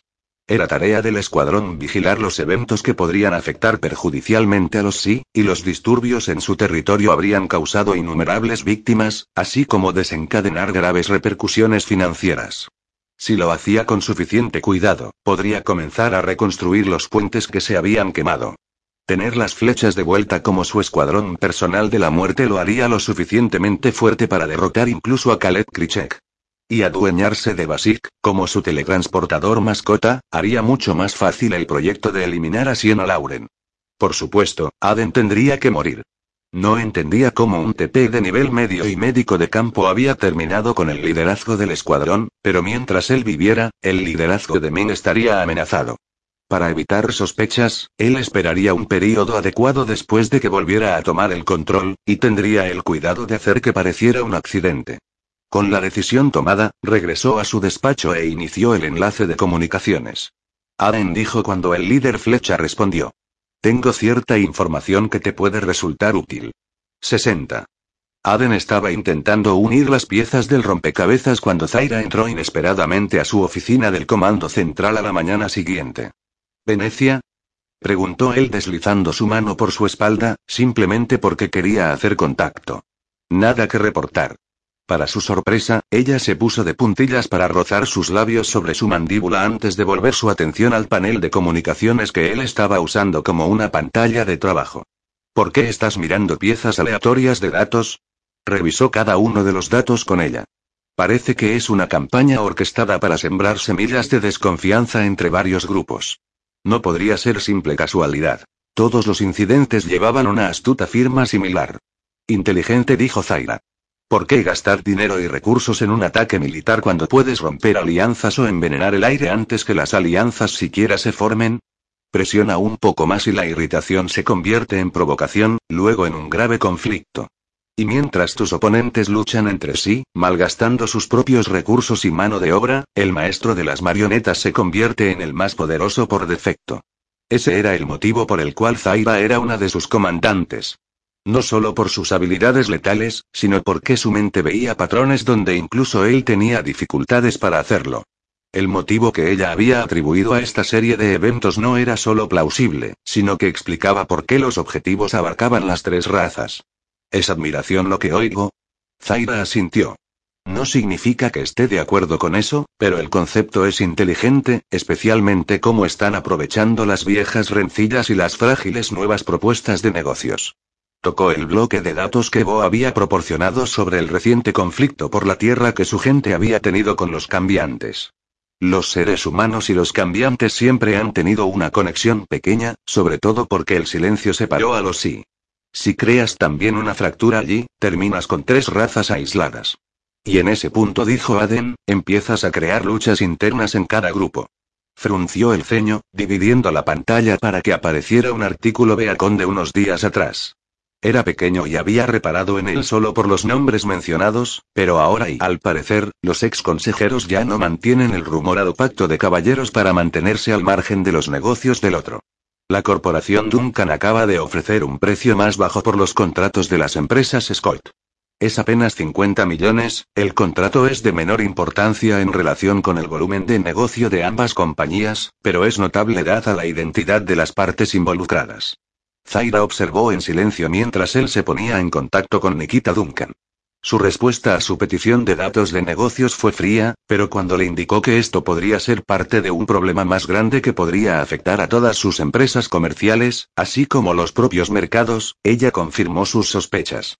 Después de colgar le contó a Zaira lo que había averiguado. Nikita y Susana nunca fueron aliadas, pero no se ponen zancadillas la una a la otra ya que ello reduciría los precios en general. Nikita hizo una oferta por el contrato, pero era una deliberadamente alta. Nikita no lo había explicado, pero Aden sabía que la razón de la oferta Duncan era para hacer que la otra parte sintiera como si tuviese una segunda opción viable. No era ético, pero Nikita no era exactamente una santa. Ella dice que el error fue por parte de Shosanna. Alguien de la gente de Shosanna remitió una oferta increíblemente alta en lugar de la correcta. Así que tenemos gente infiltrada dentro de los círculos de confianza de los principales actores. Los ojos de Zaira brillaron. Alguien muy inteligente y muy paciente creó toda esta operación. Su único error es el momento. Se inclinó hacia él.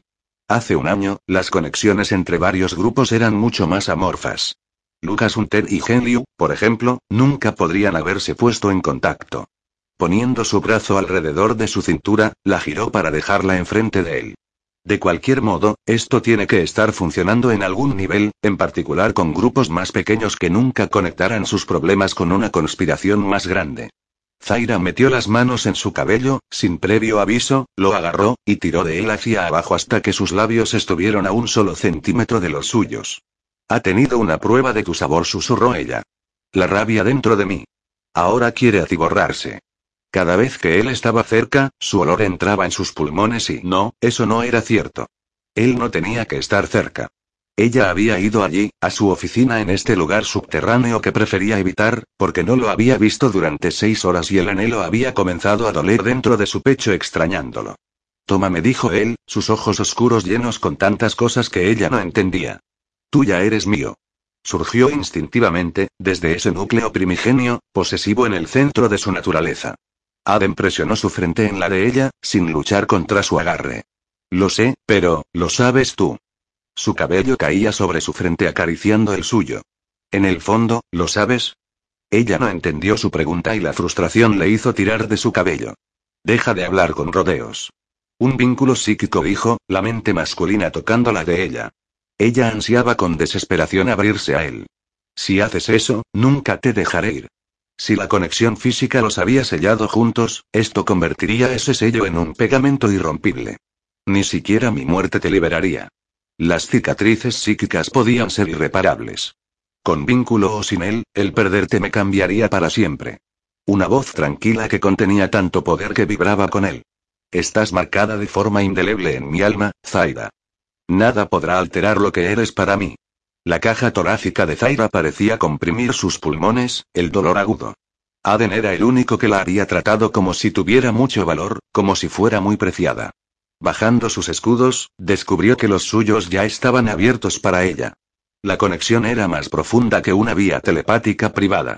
Era el tipo de contacto que dos agentes podrían hacer para conseguir trabajar como una unidad sin fisuras. La diferencia era que esta conexión estaba completamente abierta en el extremo de Aden. Sin barreras. Sin escudos. Sin secretos. Ella podría haber entrado y tomarlo todo, embriagarse con cada segundo de su vida. Aunque era muy codiciosa, no lo hizo. A la criatura rabiosa en su interior le gustaban los regalos de sí mismo que él le hacía. No significaría lo mismo si se aprovechaba y lo robaba. Y esto y la intimidad la hizo estremecer. Ahora no había soledad, ni siquiera un susurro de ello, sino la fuerte presencia distintiva de Aden, un compañero silencioso que podía llevar a su lado. A diferencia de un simple vínculo telepático, este no se rompería una vez que estuvieran fuera de alcance. Sus mentes estaban entrelazadas ahora, tan entrelazadas como sus extremidades cuando estaban a solas detrás de las cerradas puertas de su habitación en Venecia. Al entrelazarse surgió una sensación de satisfacción que calmó la posesividad que siempre la arañaba, su deseo de mantenerlo para sí ya no era un monstruo que tenía que batallar. ¿Te quedarás? preguntó ella, aunque la cosa salvaje en su alma siseó para que no hablara de la cuestión, que no le diera ninguna razón para que él se cuestionara su decisión de estar con ella. ¿Me he ido alguna vez? No. No desde el instante en que había despertado en ese hospital y encontró al chico con los ojos tranquilos y los pies silenciosos frente a su cama. Mi mente es un lugar oscuro. Evitó abrirse a él como él lo había hecho por ella. La retorcida niña en su interior lo adoraba, no quería que viera el horror en ella. Muéstramela cuando estés lista, dijo Aden, sus palabras intensificadas por el eco dentro de su mente, la sensación de él envolviéndose a su alrededor. Zaira no estaba segura de estar lista alguna vez. Eliminando el último centímetro de distancia entre ambos, ella presionó sus labios contra los suyos. Él inclinó la cabeza para crear un mejor ajuste y luego se besaron. La intimidad formó un nudo caliente y apretado en su abdomen, la ira estirándose en su interior como uno de los grandes felinos que había visto en Rainfire. Cuando Aden se acercó más y deslizó una mano alrededor de su cintura para extenderla en la parte baja de su espalda, el nudo se apretó con más fuerza. Su mano era grande, cálida, y quería sentirla en su piel desnuda. No se dio cuenta que le había hecho la solicitud telepáticamente hasta que él levantó la parte posterior de la camiseta de su uniforme y se las arregló para deslizar su mano debajo a pesar del fino chaleco blindado que llevaba encima de la camiseta negra de manga larga. El calor áspero de su mano contra su piel fue un shock placentero, uno que se estaba haciendo rápidamente familiar. Temblando, ella envolvió sus brazos alrededor de su cuello y lo abrazó contra su cuerpo y lo saboreó hasta que su cabeza daba vueltas y la rabia estuvo fundida en su sangre.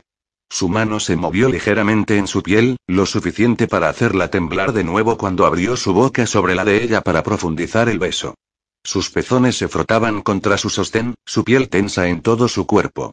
Se sentía como si estuviera perdiéndose en él, pero eso estaba bien. Después de todo, él se había entregado a ella. El golpe en la puerta penetró solo en el sentido de que podría ser una amenaza para Aden. Rompiendo el beso, lo soltó para girarse y enfocar su mente más allá de la puerta. La firma psíquica en el otro lado fue fácil de identificar. Es Nerida. Aden presionó sus labios en su nuca. Ella me llevará a Nueva York. Me dirijo a ver a Ref. Eso explicaba su ropa de civil. ¿Tu equipo de seguridad? No puedo ser visto con un equipo de seguridad, replicó Aden, su mano en el panel que abriría la puerta. Eso arruinaría todo el propósito de la reputación del escuadrón, especialmente con los rumores tras la publicación del Beacon sobre mi idoneidad como líder del escuadrón.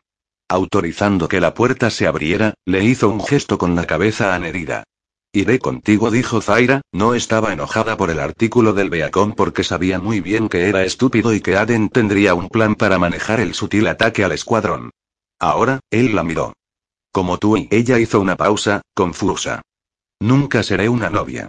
Aden pensó de nuevo en la risa, y en que quizás sería capaz de reírse. Podemos discutir los términos más tarde. Saliendo con Nerida, le preguntó si podía transportarlos a ambos. A diferencia de Basic, Nerida no era un teletransportador de nacimiento, sino una teca que tenía habilidades de teletransporte. Como tal, su rango, aunque amplio, era más limitado que el de Basic. Aumentar el número de pasajeros reducía aún más ese rango, al igual que cualquier otra tarea que hubiera completado recientemente y hubiera requerido un gran gasto de energía psíquica. Ningún problema, dijo ella. Teletransportándolos al sótano de un hotel reformado que estaba cerrado mientras esperaba los permisos finales de planificación, Nerida se fue a hacer su siguiente tarea. Dependiendo del horario, era probable que Aden y Zaira tomaran un avión de alta velocidad para regresar, haciendo la parte final del viaje de vuelta al comando central en uno de los vehículos que mantenían estacionados cerca de los aeropuertos más cercanos. ¿Quieres pasar algún tiempo aquí rastreando a Blake? preguntó Zaira mientras salían del hotel a través de una salida del sótano. Podemos ir a las ubicaciones que ya han sido revisadas. Era una técnica estándar. Cuando estás atrapado, regresas al lugar que tus cazadores ya habían descartado. Eso es y los instintos de Aden de repente entraron en alerta máxima, su subconsciente recogiendo algo que su mente consciente todavía no había calculado. Aden. Abajo. La bala zumbó sobre su cabeza una fracción de segundo después del grito de Zaira. Él se había dejado caer sobre el pavimento, con las palmas apoyadas en el hormigón y las piernas estiradas, en el instante en que ella habló. Una flecha no le pedía a su compañero que aclarara una advertencia, estaba entrenado para saber que un simple nanosegundo de retraso podría significar la muerte. Esa lección acababa de salvar su vida. Zaira estaba moviéndose dos latidos del corazón después, sus piernas corriendo a una velocidad letal. Siguiéndola de cerca, Aden identificó su objetivo, un hombre delgado con un arma a su lado. Abajo. Gritó Aden a un transeúnte que no se había tirado al suelo. El asesino se volvió y disparó de nuevo en mitad de la carrera, pero Zaira había valorado su movimiento y lo había esquivado, al igual que Aden. La bala golpeó una casa en un árbol. Ese fue el último disparo que el hombre hizo. Zaira lo tiró al el suelo o al segundo siguiente, su rostro golpeando el pavimento con tal fuerza que la sangre brotó, la nariz claramente rota. Aden vio la expresión de Zaira, se dio cuenta que había caído en la furia ciega de protección que mataría al asesino en cuestión de segundos. Zaira. Amenaza secundaria. Cuando ella se dio la vuelta para neutralizar la amenaza imaginaria, él ya estaba contactando a Basik. Su amigo apareció un segundo después, sus botas, jeans, y su camiseta manchada de suciedad le dijeron a Aden que probablemente había estado ayudando a Ivy con los jardines que la empática estaba creando en el valle. Zaira se giró en ese momento, centrándose de nuevo en el hombre inconsciente. Trató de hacerte daño. Las palabras fueron calmadas, si Aden no la hubiera conocido, nunca habría percibido la furia helada en su interior.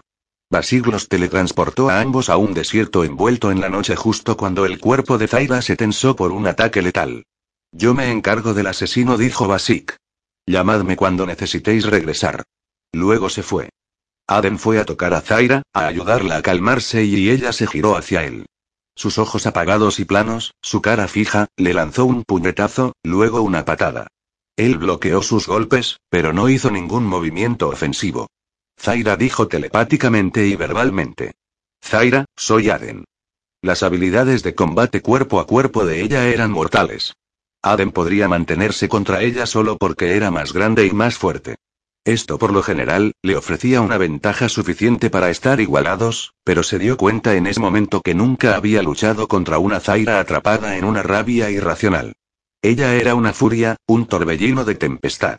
Él recibió un golpe en la mandíbula, un segundo en el cuello, un tercero en la mejilla.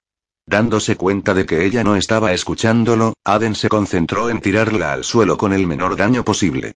Eso suponía que recibiría una serie de nuevos golpes, pero lo único que jamás haría era lastimar a Zaira. Le había hecho esa promesa hace mucho tiempo, nunca la rompería. En su lugar, utilizó su mayor volumen en su contra, golpeando su cuerpo contra el de ella cuando ella se levantó sobre una pierna para pegarle una patada giratoria. Desequilibrada, ella se cayó, y él vio como su rodilla comenzaba a doblarse de forma equivocada. Él la giró para que no cayera mal y se torciera o desgarrara los tendones. Su acción tuvo el efecto secundario involuntario de tirarla con más fuerza contra el suelo, el aire escapó de sus pulmones. Descendió sobre ella antes de que pudiera recuperarse, cerrando sus manos en sus muñecas y con el peso de la parte inferior de su cuerpo presionándola hacia abajo. Zaira. Con los músculos lo suficiente tensos como para romperse, ella trató de quitárselo de encima. La aplastó contra la arena mientras agarraba sus muñecas, pero no tan fuerte como para dejarle moretones. Zaira, soy Aden repitió. No había reconocimiento en sus ojos, ni en su rostro, su mente una puerta cerrada. 61. Zaira, soy Aden. Las palabras se hundieron a través de la niebla negra, desaparecieron. Pero surgieron otra y otra y otra vez, hasta que ya no pudo ignorarlas, hasta que la niebla alrededor de su mente comenzó a levantarse lo suficiente como para que pudiera entender el significado detrás de las palabras. Aden. Conocía ese nombre, conocía el rostro del hombre que se inclinaba sobre ella, conocía ese cabello negro sedoso que caía sobre esos ojos y brillaba negro azulado a la luz de luna y conocía esos labios que tenían un corte que chorreaba sangre, conocía la mejilla con el enorme moretón. Estás sangrando. Las palabras salieron roncas y vacilantes, como si estuviera hablando un idioma desconocido. Cuando ella tiró de su muñeca, él abrió una mano lo suficiente para que pudiera deslizarla. Acercando su mano a la cara, le limpió la sangre. Yo hice esto. La niebla se había ido casi por completo, dejándola bajo la cegadora luz del conocimiento. Te lastimé. Había lastimado a la única persona que había jurado proteger siempre. No sería muy buena flecha si no pudiera recibir unos cuantos golpes. Estaba tratando de hacerla sentir mejor. Pero el vacío en su interior se propagaba profundamente en su alma. Te lastimé. Ahora que ya no estaba atrapada en la locura, recordó por qué todo esto había comenzado. Estaba furiosa porque él quería hacerte daño, y en su lugar te lo hice yo. Además casi había perdido el control en una calle pública, podría haber dañado permanentemente la imagen y la reputación del escuadrón. Estuve a punto de exponer el monstruo que vive en mí, proporcionando a los que odian al escuadrón una razón para exterminarnos. Sus ojos ardían, su garganta se volvió áspera, la presión en su interior creciendo y creciendo. Girando hacia un lado bajo el cuerpo de Aden, tiró para liberar su otra muñeca y se rodeó el cuerpo con sus brazos, tratando de mantener unidas las piezas que se fragmentaban en su interior. Aden no le permitió ocultarse. Se movió para tumbarse a su lado, de costado, mirándola y le apartó hacia atrás el pelo. Yo estoy bien. Y lo que el público vio fue un derribo duro y rápido que solo reforzará nuestra reputación como adversarios peligrosos. Los ojos de Zaira regresaron al corte, al hematoma. ¿No lo entiendes, Aden? No puedo recordar. Los golpes, las patadas, no podía recordar nada más que un negro campo de rabia violenta. Pensé que había escapado, pero esto deja claro que sí heredé la locura. La locura y la violencia estaban en su sangre, en sus genes. Esos impulsos están integrados en mis vías neuronales. No creo en la predestinación, dijo Aden, mirándola con su rostro hermoso y magullado, su mandíbula apretada en un gesto muy tozudo. Nosotros hacemos nuestro propio destino. Ella quería creerle, pero también sabía la verdad. Hay una razón por la cual nuestra raza estaba tan desesperada como para aceptar el silencio, aceptar una verdad que era una mentira. Soy parte de esa razón. Eso era algo que él no podía negar. No puedo arriesgarme a una vida más allá de las restricciones de la dura disciplina. De alguna manera, tenía que volver a controlar la rabia, encerrar a la chica loca en su interior, y convertirse de nuevo en la flecha de fría mirada que nada y ni nadie podía tocar. Zaira no estaba segura de poder hacerlo, que no hubiera ido ya demasiado lejos, pero si no lo hacía, entonces ¿quién protegería a Aden? ¿Es eso lo que quieres para Tavish? Fue una pregunta despiadada. ¿Para Pip y los otros niños? Son jóvenes, empezó. Pueden y no. Aden agarró un lado de su cara. Si lo que dices es cierto, si heredamos lo peor de nuestras líneas genéticas, entonces ellos no podrán. Un día, estarán aquí, en este momento, y sus vidas terminarán en una caja dura y negra creada por normas de comportamiento que no permiten que exista libertad. ¿Es eso lo que quieres? Lo que yo quiero no importa. Nunca había importado. La locura existe. Siempre ha existido, especialmente en nuestra raza. Los sí tenían tasas desproporcionadamente altas de locura y enfermedades mentales, la cara oscura de sus dones extraordinarios. Si estás loca, entonces caminaré contigo en la oscuridad, dijo Aden, su agarre apretándose en el lado de su cara. No elijas dejarme, Zaida. No hagas eso. Su corazón, ese órgano atrofiado al que él le había dado una nueva vida, sufrió por el dolor que sentía en él. Apartándose se alejó porque no podía soportarlo, se sentó con los brazos rodeando sus rodillas y se quedó mirando hacia la inmensidad del desierto. Y pensó en la esperanza en los ojos de Tavish, en la niña que había agarrado su mano después de la cita de juego en Rainfire y le había preguntado si ahora le estaba permitido tener una muñeca. Sus sueños, sus esperanzas, eran cadenas que la retenían en el aquí y el ahora, negándose a permitir cualquier retirada. Y la cadena más grande y más fuerte era Aden. El hombre que estaba sentado a su lado. El hombre al que había herido. El hombre que había permitido que ella lo lastimara. ¿Por qué nunca te defiendes cuando pierdo el control? Porque ya has sido golpeada bastante. Nunca más. Eso hizo estremecer su corazón, la forma en lo que dijo, la potente emoción en su tono que ella quería guardar y envolver alrededor de sí misma. ¿Cómo puedo luchar, Aden? Le susurró, sus hombros caídos mientras la criatura retorcida y rabiosa dentro de su alma se acurrucaba en posición fetal. ¿Cómo lucho contra algo enraizado en mis huesos? No quiero ser un monstruo, no quiero perderme. Con fe ciega. Él se agarró la muñeca de una mano con la otra. Y con amor. Palabras tiernas. No dejes que un revés te conduzca de vuelta a una jaula. Dio un suspiro tembloroso. No voy a detenerte si crees que esta es tu única esperanza de supervivencia, pero si existe siquiera la más remota posibilidad de lo contrario, entonces lucha, Zaida. Lucha por nosotros. Lucha por los niños que un día serán nosotros. Lucha por la niña pequeña que una vez fuiste, aquella cuyo espíritu nunca voló lejos, sin importar el horror. Zaira pensó en las palizas, las privaciones, la sangre en su boca cuando se había mordido la lengua mientras trataba de ahogar sus gritos. Pensó en una familia donde los asesinos en serie engendraban asesinos en serie y donde los padres podían tratar a un niño peor de lo que tratarían a un animal callejero. Y pensó en el hombre que quería que luchara contra el mal que la había engendrado. Era demasiado. Algo acababa de romperse en su interior. Esta vez, no gritó. Su cuerpo se sacudió mientras húmedos regueros brotaban de sus ojos. ¿Qué está pasando? Jadeó, muy nerviosa. Aden la rodeó con sus brazos. Estás llorando, dijo, su voz áspera. Yo no lloro, dijo a través del dolor desgarrador, esa extraña agua caliente desenfocaba su visión. Tal vez sea ahora. Una mano en su cabello, el otro brazo de acero alrededor de ella, él presionó su mejilla en la suya. Estoy aquí. Siempre. Y esas horribles lágrimas calientes, rompieron, se liberaron y la inundaron en un diluvio violento. Aden no supo cuánto tiempo lloró Zaira.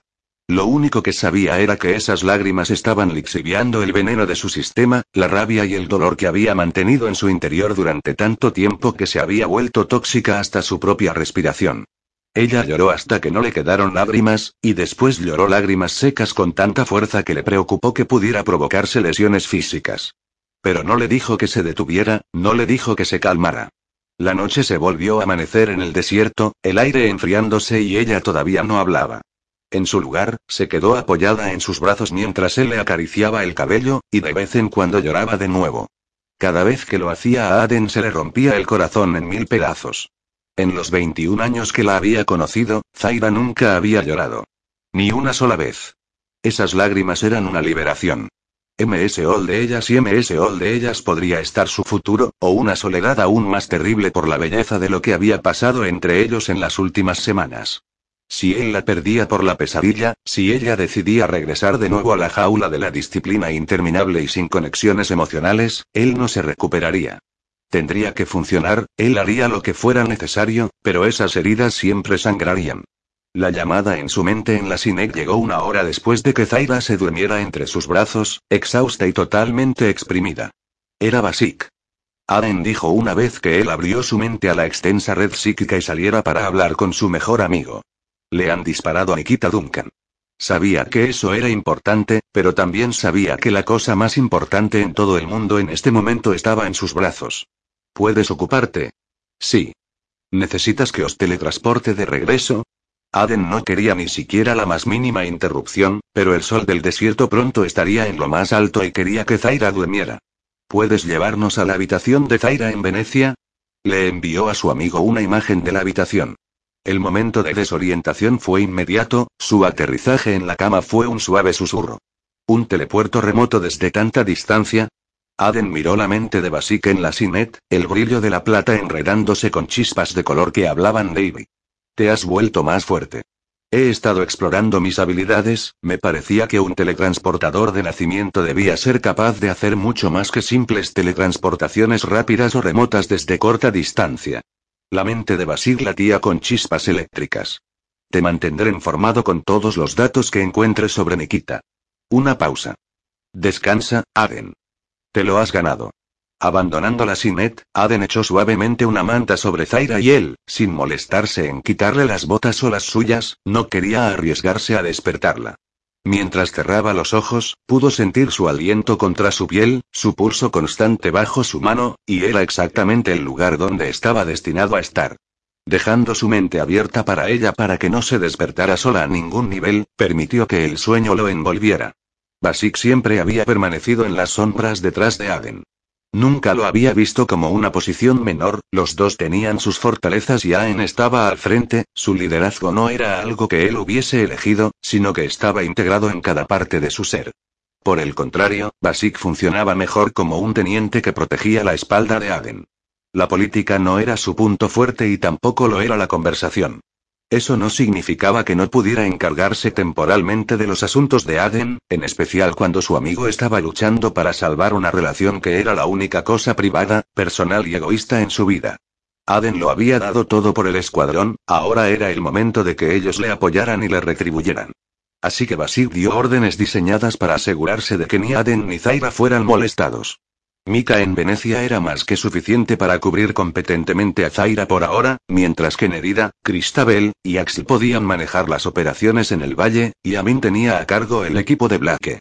Cualquier otra cosa iba a ser dirigida a Basik. Él decidiría si era o no una emergencia que justificase molestar a Aden. Cuando llegó a la oficina de Nikita, en lo alto de un rascacielos, en San Francisco apenas cinco minutos después de su conversación con su mejor amigo, se encontró con que ella había recibido un disparo mientras estaba de pie delante de la ventana de vidrio que daba a la brillante ciudad. Ella habría estado muerta si el cristal de su edificio no hubiese estado fuertemente reforzado. Había frenado el impulso de la bala hasta el extremo que cuando el proyectil golpeó la frente de Nikita, solo penetró piel y magulló el hueso antes de caer sobre la alfombra. Sin embargo, los fragmentos del vidrio se habían movido demasiado rápido como para que ella pudiera evitarlo. Le habían cortado los brazos y la parte superior del cuerpo, incluyendo un corte irregular en su abdomen y uno en la garganta que había salpicado las paredes de sangre. La ayudante de Nikita, Sofía Russo, había oído el disparo y entró corriendo. Al ver la carnicería, le había ordenado a un joven y relativamente débil Teca en el equipo de Duncan que la teletransportará al hospital más cercano. Ese resultó ser uno público con un experimentado CM de guardia que había comenzado a trabajar en Nikita allí mismo, en el aparcamiento que era el único sitio de donde el joven Teka tenía una imagen bloqueo en sus archivos mentales. Una hora más tarde, Nikita aún estaba en cirugía.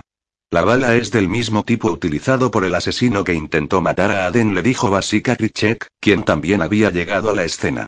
Basic había recogido la bala solo después de grabar el sitio salpicado de sangre para que Aden pudiera ver la escena exactamente como había estado. ¿El asesino está hablando? preguntó Krichek. Si no, puedo intervenir. El escuadrón tenía sus propios telépatas que podrían romper escudos, pero no habría sido necesario en este caso. Él está hablando. No sabe nada. Basil le había pedido a Axel que confirmara eso con una exploración telepática, con su gradiente 9, 7 había pocos individuos no entrenados que pudieran ocultar sus secretos de Axel. El tirador era afortunado de ser sí. Había sido capaz de bajar conscientemente sus escudos para que Axel pudiera hacer el escaneo sin causar daño a su cerebro. Cualquier otra raza y Axel tendría que haber entrado a la fuerza, causando un daño permanente. Fue contratado para cometer el asesinato y pagado con un depósito exorbitante para compensar el riesgo involucrado de tener como objetivo a una flecha. ¿Un asesino a sueldo? Krichek miró el cristal roto manchado con la sangre de Nikita. Un enemigo inteligente. Sí. Cuantas menos personas hubiese en el círculo más cercano, menos personas podrían filtrar datos. Cuanto más aprendemos, más se confirma que no estamos tratando con otro grupo fanático como puro. esto es mucho más estratégico.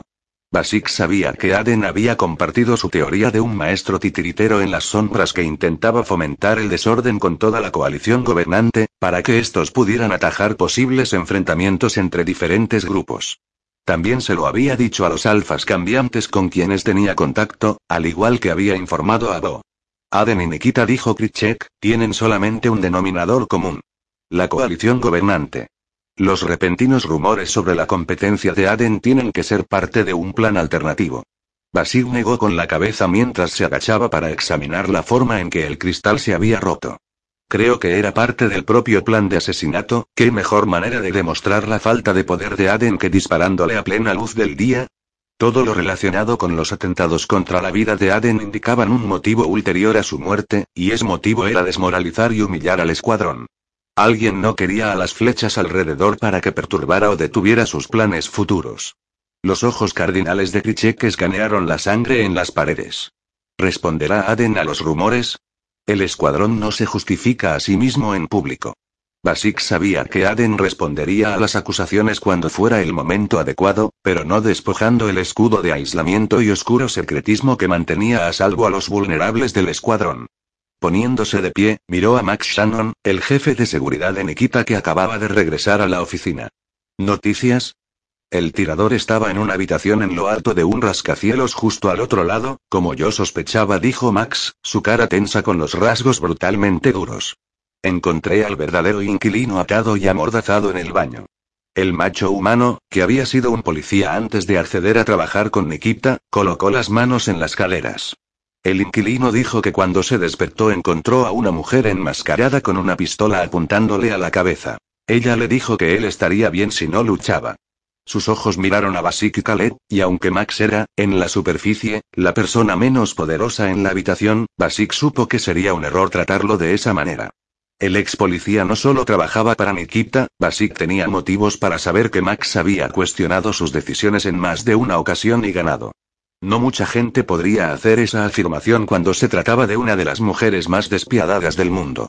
Curiosamente, este hecho aumentaba su respeto por ambas partes involucradas. Por Max, por mantenerse mentalmente agudo incluso ante el inmenso poder de Nikita, y por Nikita por no tener miedo de ofrecer una posición de confianza a alguien que no era condescendiente. Los instintos de Basir le decían que la esposa de Max, Sofía, estaba cortada por el mismo patrón que su marido. Sin embargo, Nikita había hecho a la ex Justicia su ayudante de más alto rango. Ese nombramiento no tenía sentido para los que veían a Nikita únicamente como una perra hambrienta de poder que se comería a sus propios hijos para llegar a la cima y permanecer allí. Esas personas parecían haber olvidado que Nikita tenía una hija, a la que había criado con éxito hasta la edad adulta a pesar que la niña había nacido en un ambiente hostil para su propia existencia. Y según Ivy, Nikita ejecutaría con frialdad a cualquiera que levantara siquiera un dedo contra Sascha. He ordenado un equipo forense para revisar el apartamento utilizado por el tirador, añadió Max. No espero encontrar nada, para mí este disparo fue realizado por un profesional. Cruzando sus brazos sobre su camisa blanca, le hizo un gesto a Caleb. Si esto está dirigido contra los miembros de la coalición gobernante, debe ser el objetivo principal. Basique estuvo de acuerdo con Max. Krichek era sin duda el más fuerte en la Sinet. Sin embargo, no he estado en peligro.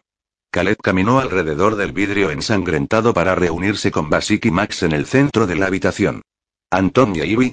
A salvo. Basik se había asegurado que Ivy estuviera siempre protegida, mientras que Anton ya había estado en el compuesto New Star durante los últimos tres días para asistir a reuniones familiares internas. ¿Pueden estar Min y Sosana detrás de esto? preguntó Max con una ceja enarcada. Esos dos sufrieron una importante degradación con la caída del silencio.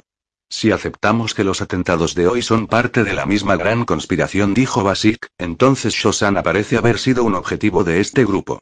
Antonmi dijo que es posible que Ming también lo fuera, pero podría ser una cortina de humo para ocultar su participación. Lo mismo que Shosanna. Ambos probablemente tienen coartadas herméticas, respondió Max. Estoy bastante seguro que ciertas personas mienten como una cuestión de principios. Por supuesto. La sonrisa de Khaled fue ártica. De cualquier forma me pondré en contacto con ellos. Basig no confiaba en Krichek, probablemente nunca lo haría. No como confiaba en Ibio Aden o incluso Zaira. Sin embargo, había llegado a entender ciertas cosas sobre Khaled que permitían que trabajaran juntos, como el hecho de que el mortal cardinal era devoto de la mujer con la que estaba unido. Y Sara estaba profundamente conectada con los empáticos, llamaba amigos a muchos de ellos. Cualquier desestabilización en la Sinet impactaría a esos empáticos, y eso afectaría a Sara. Así que en estas circunstancias, podía confiar en Krichek. Gracias. Asintiendo con la cabeza, el cardinal telequinético se fue. ¿Nikita? Le preguntó Basica Max mientras se preparaba para irse. Aún no hay noticias. Con líneas alrededor de su boca, el otro hombre añadió. Sofía alertó a Sascha. Nikita es dura, pero el daño fue catastrófico. Negó con la cabeza. No estoy seguro de que Sascha tenga la oportunidad de despedirse.